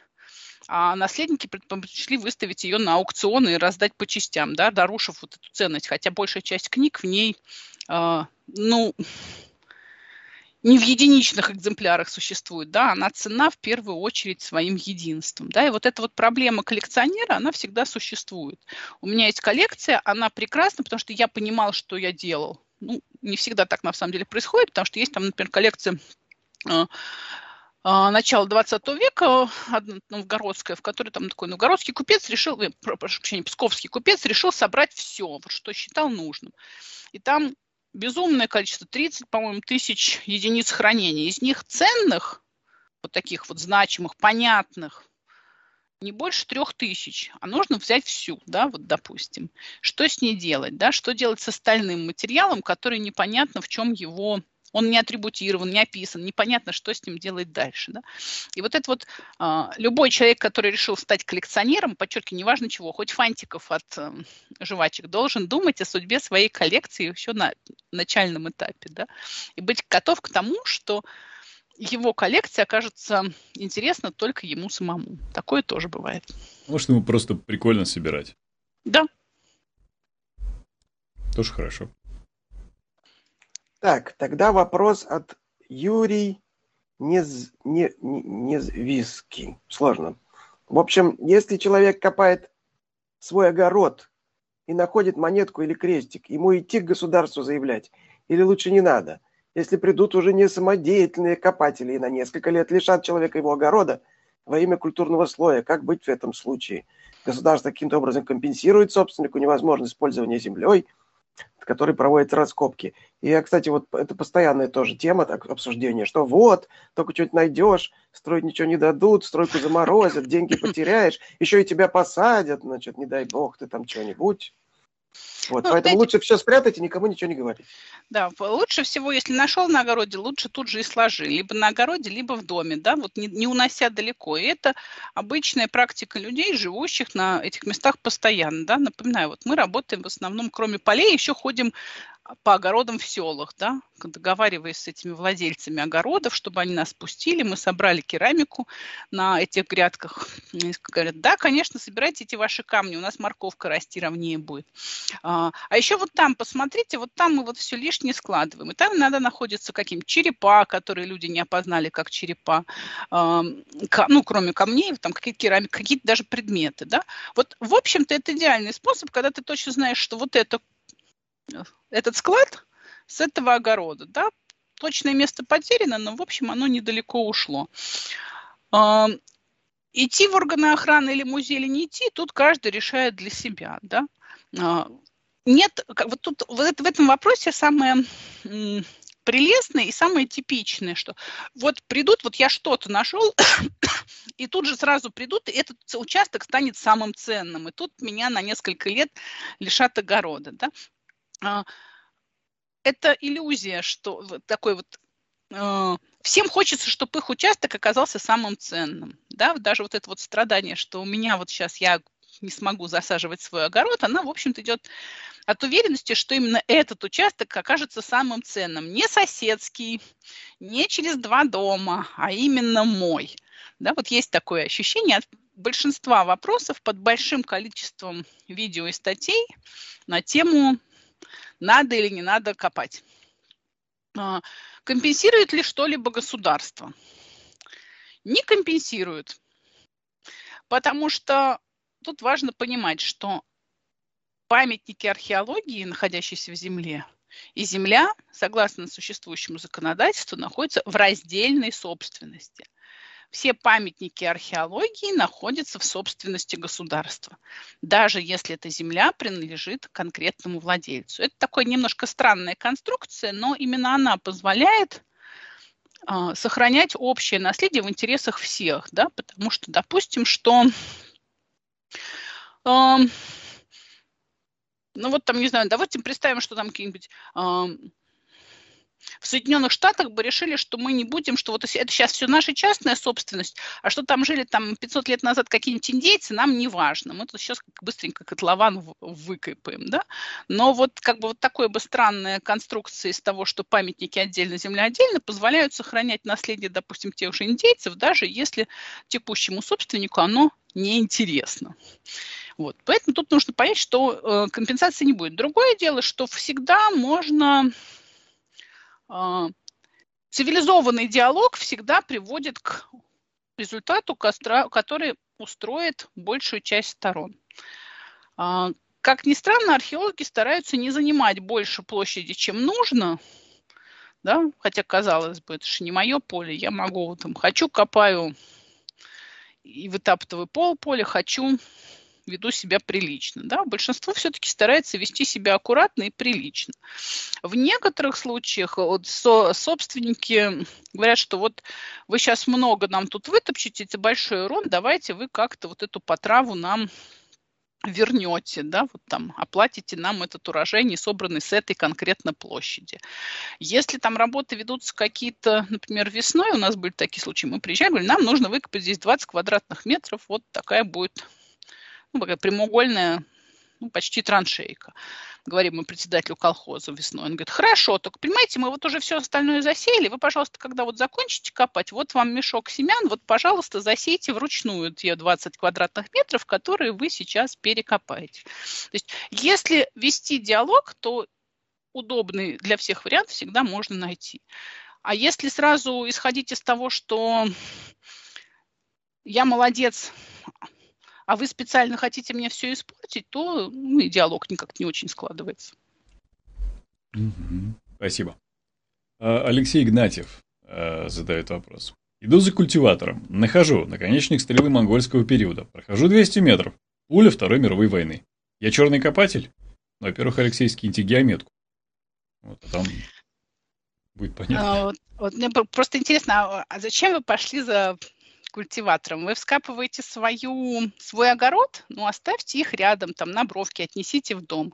А, если вы идете за чужим культиватором, старательно смотрите, что там накультивировал культиватор, то, наверное, вы это уже как-то делаете осмысленно и зачем-то туда смотрите. Да? Тут как бы вопрос ведь в целеполагании в большей степени, а не в вот этой вот казуистике. Какова цель у человека? Это же основное. Спасибо. Мистер Ермак, 34, задает вопрос. При сегодняшней, в кавычках, скорости исследования, на сколько тысячелетий археологам еще работы? А если учитывать, что сейчас 8, сколько у нас, миллиардов генерируем культурный слой? Вот-вот, я говорю, что э, археологам работы хватит на много тысячелетий, а, потому что, как я уже говорила, во-первых, мы часть памятников, которые нам были, которые мы сейчас не замечаем, могут найтись. Во-вторых, человек всегда воспроизводит новый культурный слой, да, пока, пока есть люди, культурный слой нарастает. Даже если нам кажется, что все, весь мусор свезли на свалку, то он нарастет там. Он, конечно, уже будет не такой информативный, как тот, который откладывается там, где люди намусорили изначально, да, потому что эта информация смешивается, да, эта свалка рассказывает сразу обо всем городе, там, не знаю, Одинцово, да, или Мытище, а, или там Санкт-Петербург, да, а не а, об отдельном дворе. Но археологи в этом смысле без работы не останутся.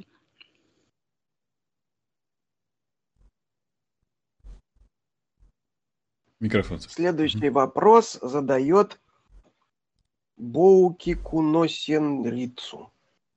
Простой конфликт интересов. Копатели хотят себе, и археологи хотят себе, то есть для науки.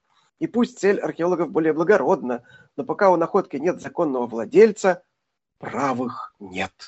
А может, археологи просто не хотят делиться своей монополией? Есть же... Артефакты тоже классический заход такой. Да, да вообще-то владелец находок есть. есть государство которое в данном да. случае представляет интересы общества. Да? Вот это вот иллюзия того, что как бы если оно э, не лежит у конкурентного человека в кармане, то значит оно ничье. Общее это не значит ничье это значит общая, да, коллективная собственность, которая реализуется посредством государства, обеспечивающего сохранность этих находок. Да. И это э, большая трудность, потому что находки нужно хранить за ними нужно ухаживать, да, в некотором смысле как за больными, да, это вот как бы, если мы сравним, это не здоровые люди, которые могут все сами, а это люди, которые нуждаются в поддержке и помощи. Вот находки – это именно такие предметы, они сами распадутся. И это дорогой уход. Да, поддержание вот коллекции, подчеркиваю, неважно чего, даже грамм пластинок, это дорого. Даже пластинки нужно, для них нужно место хранения, правильный шкафчик, не каждый подойдет, правильной толщины, чтобы они все там не слишком толсто лежали, чтобы они не сминались, чтобы конвертики не мялись, да, а мы говорим о предметах, которые, в общем, чтобы солнце на них не падало, чтобы эти конвертики не разрушались, краски не выцветали и все остальное прочее, да. А с находками из разных материалов еще сложнее, это дорого. Содержать музей или коллекцию – это дорого и поддерживать ее в нормальном состоянии. И, как бы, и это делает за, как бы, если мы говорим о том, что собрали археологи, это делает государство. Да? Вторая проблема, что когда оно лежит в разных ячейках, да, непонятно, как к этому материалу вернуться – вот решите вы собрать все печати русских князей, которые вот на территории Суздальского, допустим, поля происходили. В частных коллекциях это будут десятки частных коллекций в которых эти находки будут. Мы сейчас даже не говорим о том, хорошо ли они атрибутированы, точно ли они происходят отсюда, потому что в этой цепочке будет много звеньев. Будут люди, которые выкопали их, которые купили эти находки, которые перекупили. Места, в которых они осели, могут сильно отличаться от тех мест, где они и от тех людей, которыми они были найдены. Как с этим работать? А вдруг мы решим сравнить все матрицы, да, вот, они все печатались с одной, матрицы, эти печати, или с разных у нас там. Как мы к ним вернемся, как мы их посмотрим? Даже непонятно, где их искать, да, вот где тот пункт, в котором она осела, эта находка. Даже как бы вот их пять раз фотографировали. Это пять разных предметов публиковали разные люди. Или это один и тот же. Как с этим быть? Да? В этом смысле а, государственное хранение – вещь гораздо более удобная, поскольку все ходы записаны. И посетить нужно гораздо меньшее количество институций. Да, обратиться к этому материалу, вернуться к нему, пересмотреть его. Там, решим мы изучать состав металлов да, и примесей. Мы всегда можем пойти и вернуться к этим материалам. Если это лежит по разным кармашкам, то как с этим работать? Хотя вроде бы как бы у каждого своя, каждый хранит свою находку сам. А есть ли от этого польза?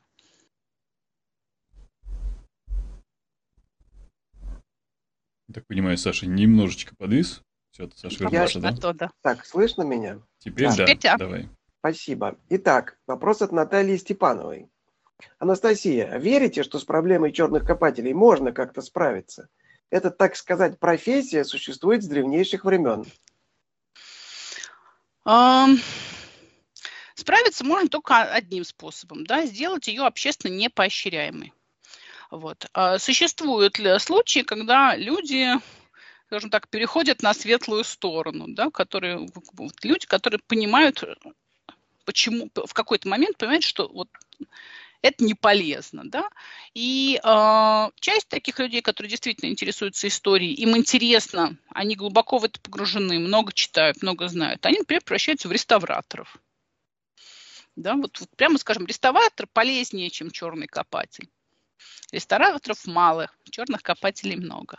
Можно ли с этим проблемой справиться глобально? Ну, боюсь, что вот так разово, да, боюсь, что вряд ли, потому что как бы у нас все-таки человек сам за себя отвечает, да, свобода воли существует, как бы как ты к ней не относись. Тут как бы мы же не можем всех э, всем имплантировать, да, свободу воли, выбирать именно так, а не иначе. Но сделать так, чтобы это не воспринималось как э, невинное хобби и не, как, не воспринималось как классная профессия, это в силах общества.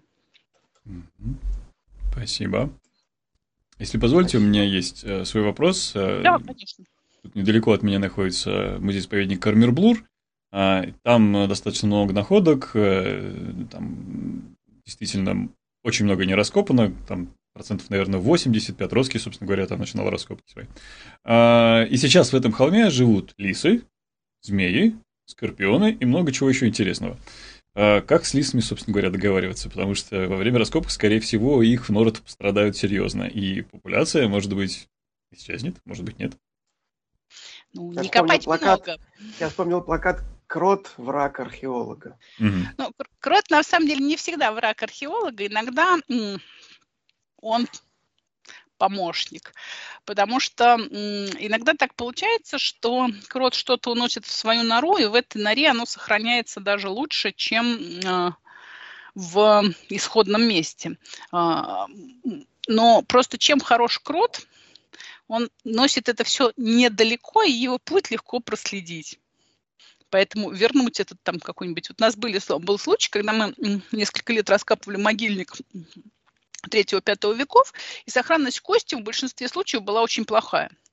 А в одном погребении древние э, такие суздальские огромные хомяки э, череп утащили в стенку могилы. Вот он сохранился лучше всего. Вот вся остальная кость сыпалась, а это был идеальной сохранности черепа. Главное было понятно точно, вот, ну, как бы вот, вот, вот этот вот путь коротенький, там 3 метра, да, вот он весь этой черной полосой был прослежен, да, было совершенно точно понятно, а, от какого индивида этот череп. А, понятно, что человек всегда портит жизнь природе. Ну, так уж получилось, да, мы не можем, ну, как бы, мы с ней все равно взаимодействуем, мы едим одни травы и перестаем есть другие травы, да, мы там э, картошку сажаем, что-то перестаем сажать. Мы каких-то животных там едим, каких-то не едим, да, каким-то э, города строим, э, каким-то, каких-то животных вытесняем э, из их привычной среды и места обитания. Другое дело, что в силах человека не копать больше, чем нужно. Да? Собственно, главная заповедь археолога – делать достаточно, но при этом минимально, да, а не максимально, не избыточно.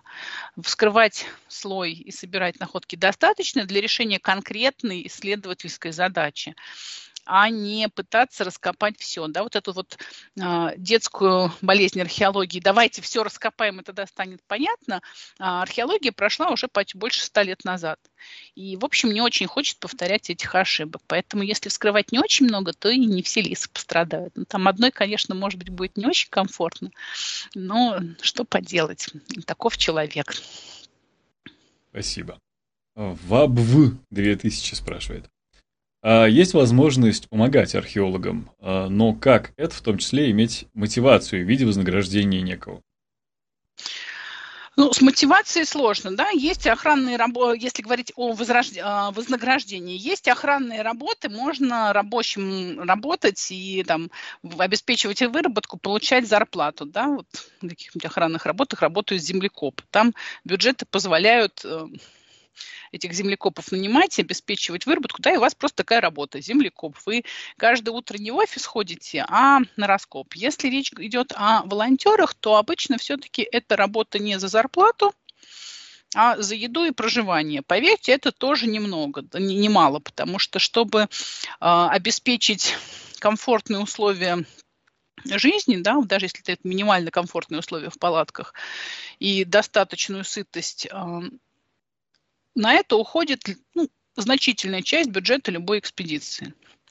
И в этом смысле всегда рады волонтерам и всегда готовы делиться знаниями, информацией, а, самой вот этой возможностью да, кормить и селить, да, это уже немало. Ситуация, когда а, надо сказать, что есть экспедиции, особенно южные экспедиции, работающие в Северном Причерноморье, они еще любят с волонтеров брать деньги за возможность прикоснуться к этому, потому что курортные места, да, море, там скорее еще нужно приплатить, чтобы поехать к этому прикоснуться. Экспедиции в более северных регионах обычно это волонтерство на э, бесплатных началах, да, за еду и кров. Ну и, конечно, за вот эту саму возможность э, узнать больше о том, с чем ты работаешь. И, в общем-то, а вот для большинства таких... волонтеров это главная мотивация на самом деле.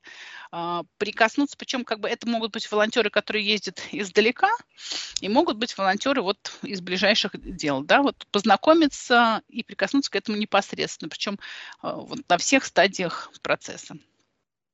Я вот знаю таких копателей, ну, я имею в виду землекопов, землекопов. археологических, кстати, которые работают не на охранных, а на таких, в том числе, ну, экспедициях э, поисковых и вот на памятниках э, известных. Вот, и это люди, которые круглый год, то есть, например, он работает летом на севере, а как холодает, он едет в какие-то южные экспедиции, там работает, и вот он получает зарплату, при этом его кормят, у него есть жилье, и это вообще... И, и он занимается любимым делом при этом. Прям просто зависть берет. Ну, наверное. При этом он не, эти люди не историки по образованию, например. Вот, а, но, но для этого нужно хорошо копать. Вот. То есть это опытные такие, крутые ребята. Они вообще так, такую зачистку делают там, да. что просто вообще зависть берет. Это профи. Да, но это действительно уже профи. Это те люди, которые, они действительно получают зарплату, которые по большому счету имеют навыков не меньше, чем э, среднестатистический археолог. А если они работают на памятниках одной и той же группы, ну я имею в виду в одном и том же регионе с одинаковыми грунтами, да, с понятными, а они иногда действительно чувствуют этот слой и какие-то его детали лучше, чем э, молодые археологи. Да. И, конечно, так, людям такой квалификации зарплату есть смысл платить, да, потому что ты на них можешь положиться, ты понимаешь, они понимают ту задачу, которую ты им ставишь, да, и работают с нужной скоростью и нужным качеством. Если мы говорим о том, чтобы изредка помогать, это другая история, да, потому что в этой ситуации э, археолог должен вложиться не только на самом деле в поддержание дружелюбной атмосферы, да, там и сытости, но он должен вложиться в том числе в образование новых э, волонтеров, потому что э, вот этот процесс обучения, он идет с каждой новой партией людей, неважно каких студентов ли, э, а, волонтеров, да, если люди новые, не знакомы с процессом, то ты должен их учить с нуля, прямо тут в поле. Спасибо большое. А, следующий вопрос а, мы задаем от Анастасии Седых. И вопрос звучит следующим образом. А, вопрос про детские организации, занимающиеся поиском, в кавычках, кладов. В основном это поиски вещей времен Великой Отечественной школьниками. Это хорошо или плохо? Все же, все же приобщение к истории. Ну, вот тут нужно просто понимать, что эти организации разные. А, есть а, археологические кружки, а, которые есть при разных организациях, при вузах, при школах, при том, что раньше было системой домов культуры и домов пионеров. Да, сейчас они все называются по-разному, но суть-то не меняется. И зачастую в этих кружках преподают археологи профессиональные и возят этих школьников или там студентов на свои же раскопки, да, или отправляют их к своим коллегам. Это высококлассные кружки. Из этих людей зачастую вырастают потом специалисты. Дети имеют возможность понять, интересно им это или неинтересно, уже на этом этапе. Есть другая часть да, системы. Это поисковые клубы, связанные именно с возвращением имен э, бойцов, погибших в Великую Отечественную войну.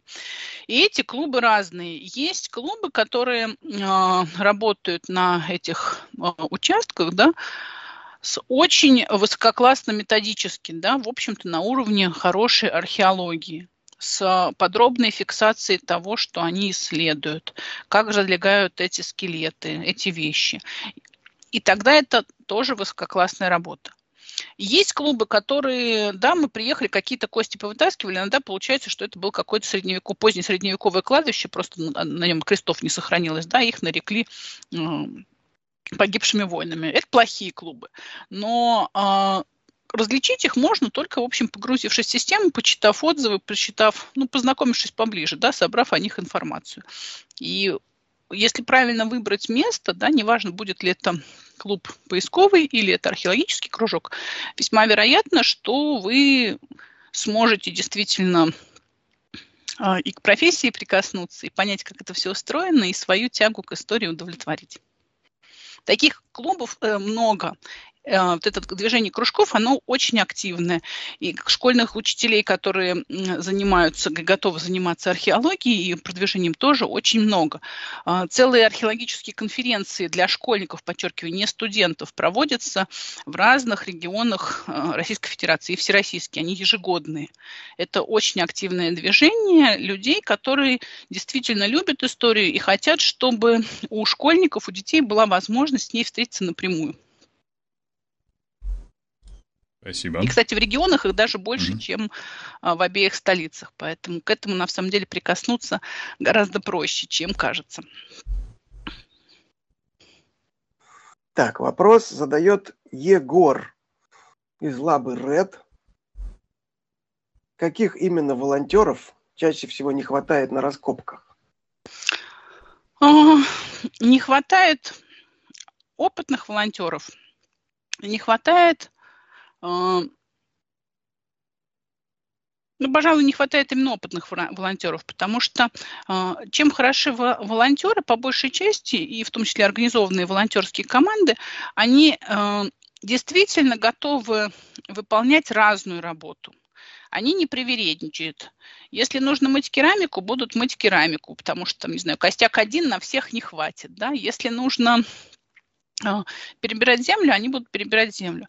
Другое дело, что этот интерес нужно а, как бы, если волонтеры работают с отдачей, то и археолог должен работать с отдачей. Да? Если вот ты просто говоришь, копайте от забора до обеда, конечно, к тебе второй раз никто не приедет, никто с тобой работать не будет. Если ты э, делишься своими знаниями, рассказами да, про место, про культуру, про людей. И вот как бы вот этот обмен общения происходит в том числе в рабочем. Если ты объясняешь, зачем это надо делать, да, то э, проблем с волонтерами нет. Они с удовольствием возвращаются, э, с удовольствием тебя поддерживают. Но, конечно, удобнее археологу, когда есть какой-то костяк волонтеров с опытом работы, причем вот на конкретных памятниках. Потому что бывает такое, что приезжают люди, я всю жизнь копал э, античные города, и как бы где важно дойти до стены и дальше всю землю от нее откинуть. А вы вот мне, от меня сейчас хотите, чтобы я совочком тут что-то нежно зачищал. Вот как бы вот, вот что-то хотите странное. Такое бывает, но это все-таки редкость, и как бы, ну, все люди иногда делают странные вещи. Обычно все-таки э, а, люди, которые не первый год э, участвуют в волонтерских командах, они и со своими странностями уже примиряются и понимают, что в разных местах нужны разные э, задачи. Вот. Но, конечно, когда к тебе приезжает какой-нибудь реставратор, художник, да, который может помочь тебе не только с разборкой материала, но и с фиксацией этого материала, да, там, не знаю, профессиональный фотограф или видеограф, например, да, чтобы ту самую видеосъемку осуществлять, конечно, это а, радует, и таких специалистов хочется видеть, да, потому что когда ты должен сам и копать, и фиксировать, и контент создавать, и для СМИ писать, и еще что-нибудь, это тяжело. Когда можно что-то делегировать тому, кто это делает лучше, чем ты, например, ту самую вот а, отображать быт, ну, как бы вот вообще течение экспедиции, да, конечно, качественный репортажный фотограф сделает это лучше чем э, начальник раскопа, который одновременно должен делать 100 дел, и еще как-то фиксировать этот процесс так, чтобы потом было какими картинками новость, например, где-нибудь сопроводить замечательные находки. Я бы тут еще добавил, что важный момент, который очень многих отсекает сразу, что волонтер нужен вообще желательно на длительный срок. Но это важный момент, почему длительный а люди-то срок? хотят, А люди-то хотят приехать на выходные, походить по краю раскопа, поковырять и поехать домой с фоточками, так сказать. Да, желательно еще где-нибудь пиво выпить и песен попеть. Да, у костра поорать. Вот. А, простите, пожалуйста, сейчас, секундочку. Вот, ну почему-то начальник ну, понимаете, не в, в чем проблема? Не в восторге. А, да, почему не в, восторге, не в восторге начальники? Потому что, как я уже неоднократно говорила, да, это отлаженный непростой процесс. Если ты чему-то человека учишь, ты в него вложил свое время, свои знания, да, отвлекся от чего-то другого. Тебе хочется, чтобы была отдача, да, чтобы это, вот твое объяснение не прошло впустую. Если человек научился что-то делать, видеть, да, различать, вот что вот тут вот мы внимательнее смотрим, а тут у нас пустая порода. Тебе хочется, чтобы эти навыки как-то отразились, да? Тебе удобно работать с людьми, которые понимают, что делают.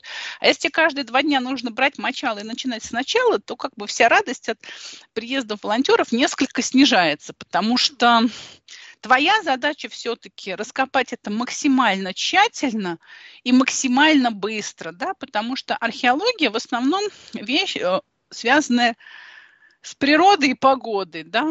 Не над каждым раскопом ставят палатку, в которой можно копать круглогодично. Да? В большинстве случаев ты думаешь о том, что завтра будет дождь или ветер, а тут этот слой может пересохнуть, и потом от этой жары и ты не сможешь дальше двигаться, а тут кости хрупкие. И твоя задача сделать, с одной стороны, максимально тщательно, но не растягивая искусственно этот процесс. Да? В этом смысле максимально быстро, даже если кажется, что это вроде бы со стороны медленно. А если каждые два дня нужно брать и начинать все сначала, вместо того, чтобы объяснять сначала, как мы держим совочек, что мы делаем, в какую кучку мы отвал несем, то у тебя не остается времени на то, чтобы заниматься своим непосредственным делом, да, фиксацией древности.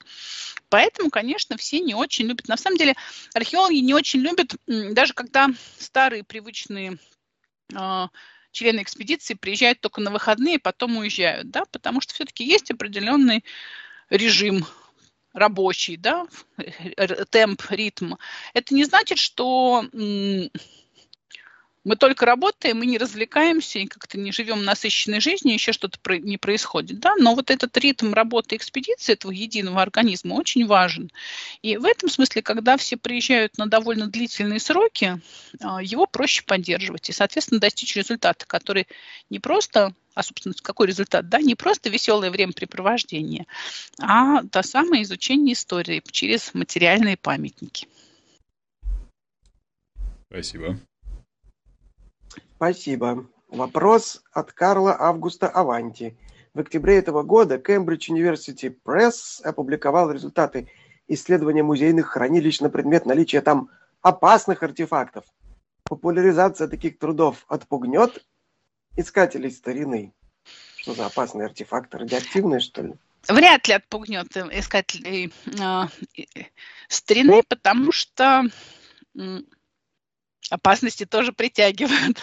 А, и мне кажется, что сама вот эта проблема, она немножечко а, надуманная, да, ну, как бы чем предки пользовались, тем то и мы и храним, да, чем, а, там, даже если там много свинца, допустим, да, и он фонит, но что делать? Они любили вот они, у них были только такие технологии, да, других не дано. Вот. Может ли это отпугнуть? Вряд ли, потому что в целом человек м, исходит из того, что с ним-то ничего плохого не случится, а все остальное это страшные сказки.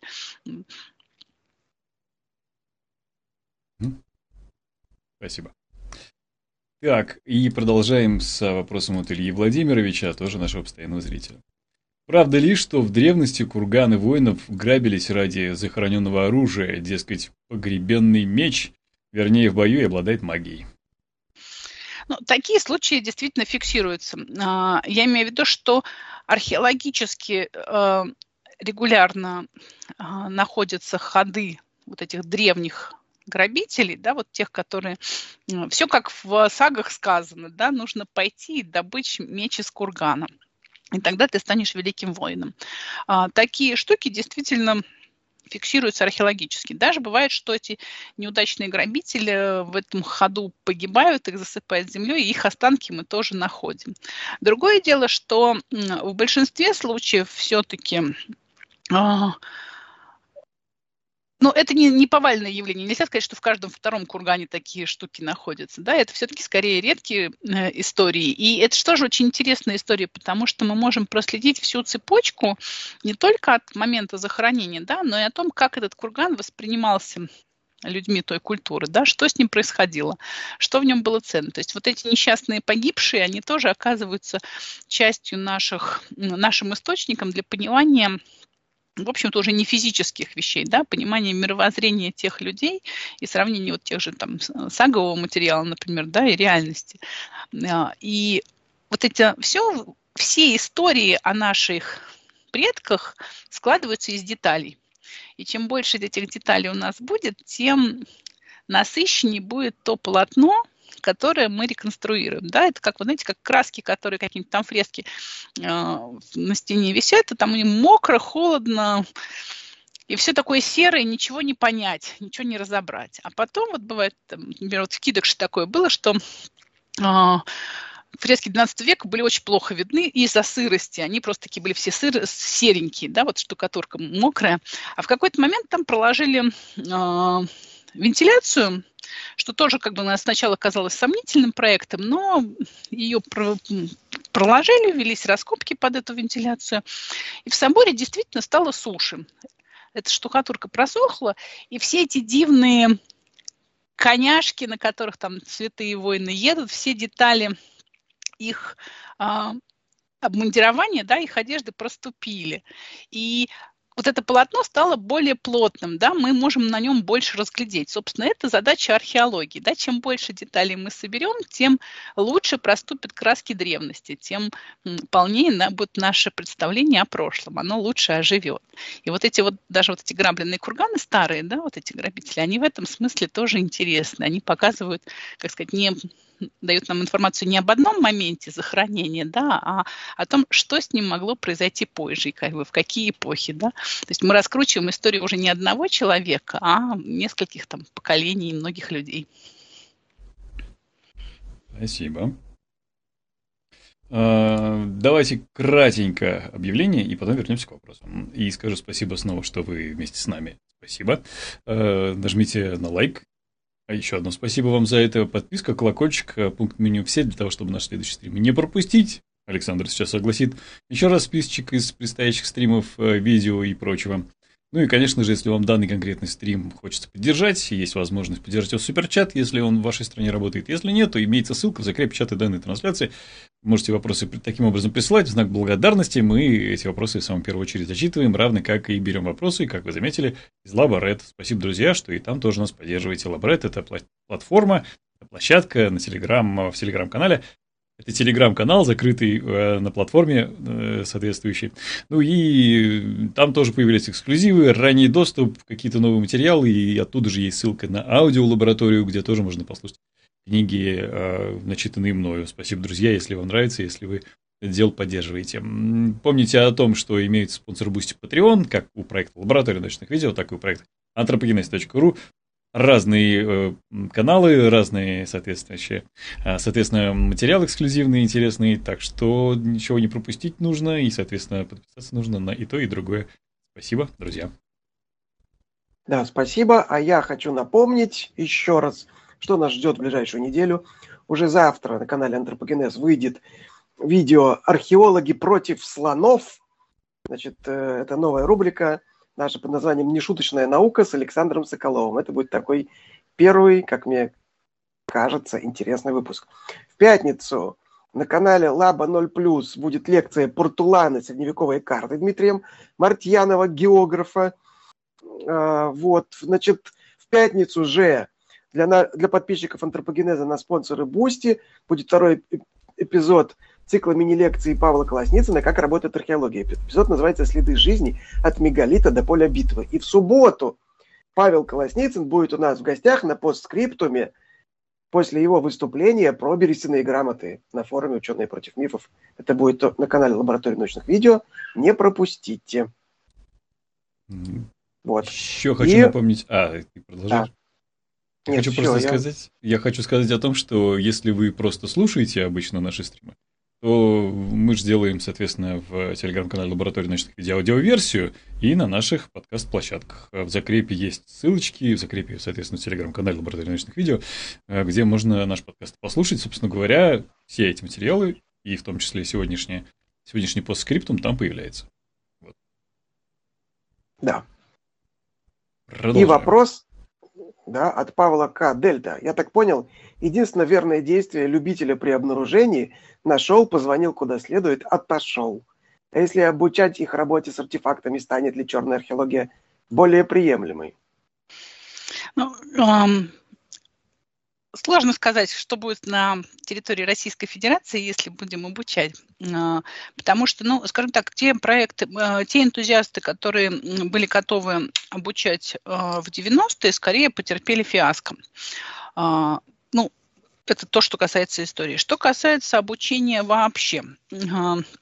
Такие проекты есть в Германии, в Венгрии, когда обучаются когда металлопоиск, по сути, является а, лицензируемой деятельностью. Чтобы получить эту лицензию, нужно пройти обучение, работать в конкретных командах. То есть эти команды как бы ну, работают, причем они работают всегда с конкретным археологом на конкретном проекте, да, их, так сказать, туда вызывают. А, успехи разные в этих в этих проектах. Где-то это работает лучше, где-то работает хуже. Основная проблема заключается в том, что кроме вынимания предметов из э, слоя, с ними потом тоже нужно работать. И получается, что самая большая трудность – отсутствие желания в таких командах вот эту последующую работу проводить, потому что действительно больше не хватает в итоге реставраторов, а, фотографов, которые работают именно с вещевой фотографией, да, потому что, конечно, походить по полю проще и приятнее. А, могут ли такие проекты появиться а, в нашей стране и будут ли это пользоваться успехом?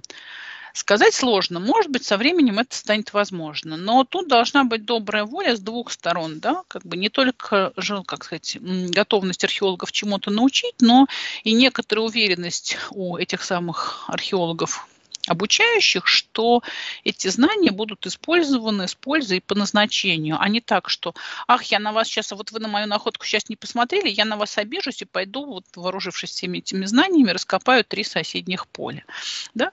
А, бывает по-разному. Бывает, что люди а, действительно что-то находят, там, причем как часто это бывает, что первая находка он нашел, а, обрадовался и испугался одновременно, да, и даже вот вышел там на экспедицию и готов ее отдать, и даже готов потом уже действительно сам не ходить никуда, а вот работать вместе с экспедицией. Такие ситуации тоже бывают, но все это как бы человеческие штуки, да, вот боюсь, что пока я не вижу ситуации, в которой это можно поставить на поток. Боюсь, что все участники а, процесса не готовы к такому а, полноценному сотрудничеству и, да, и некоторому вот этой э, честности в этом диалоге.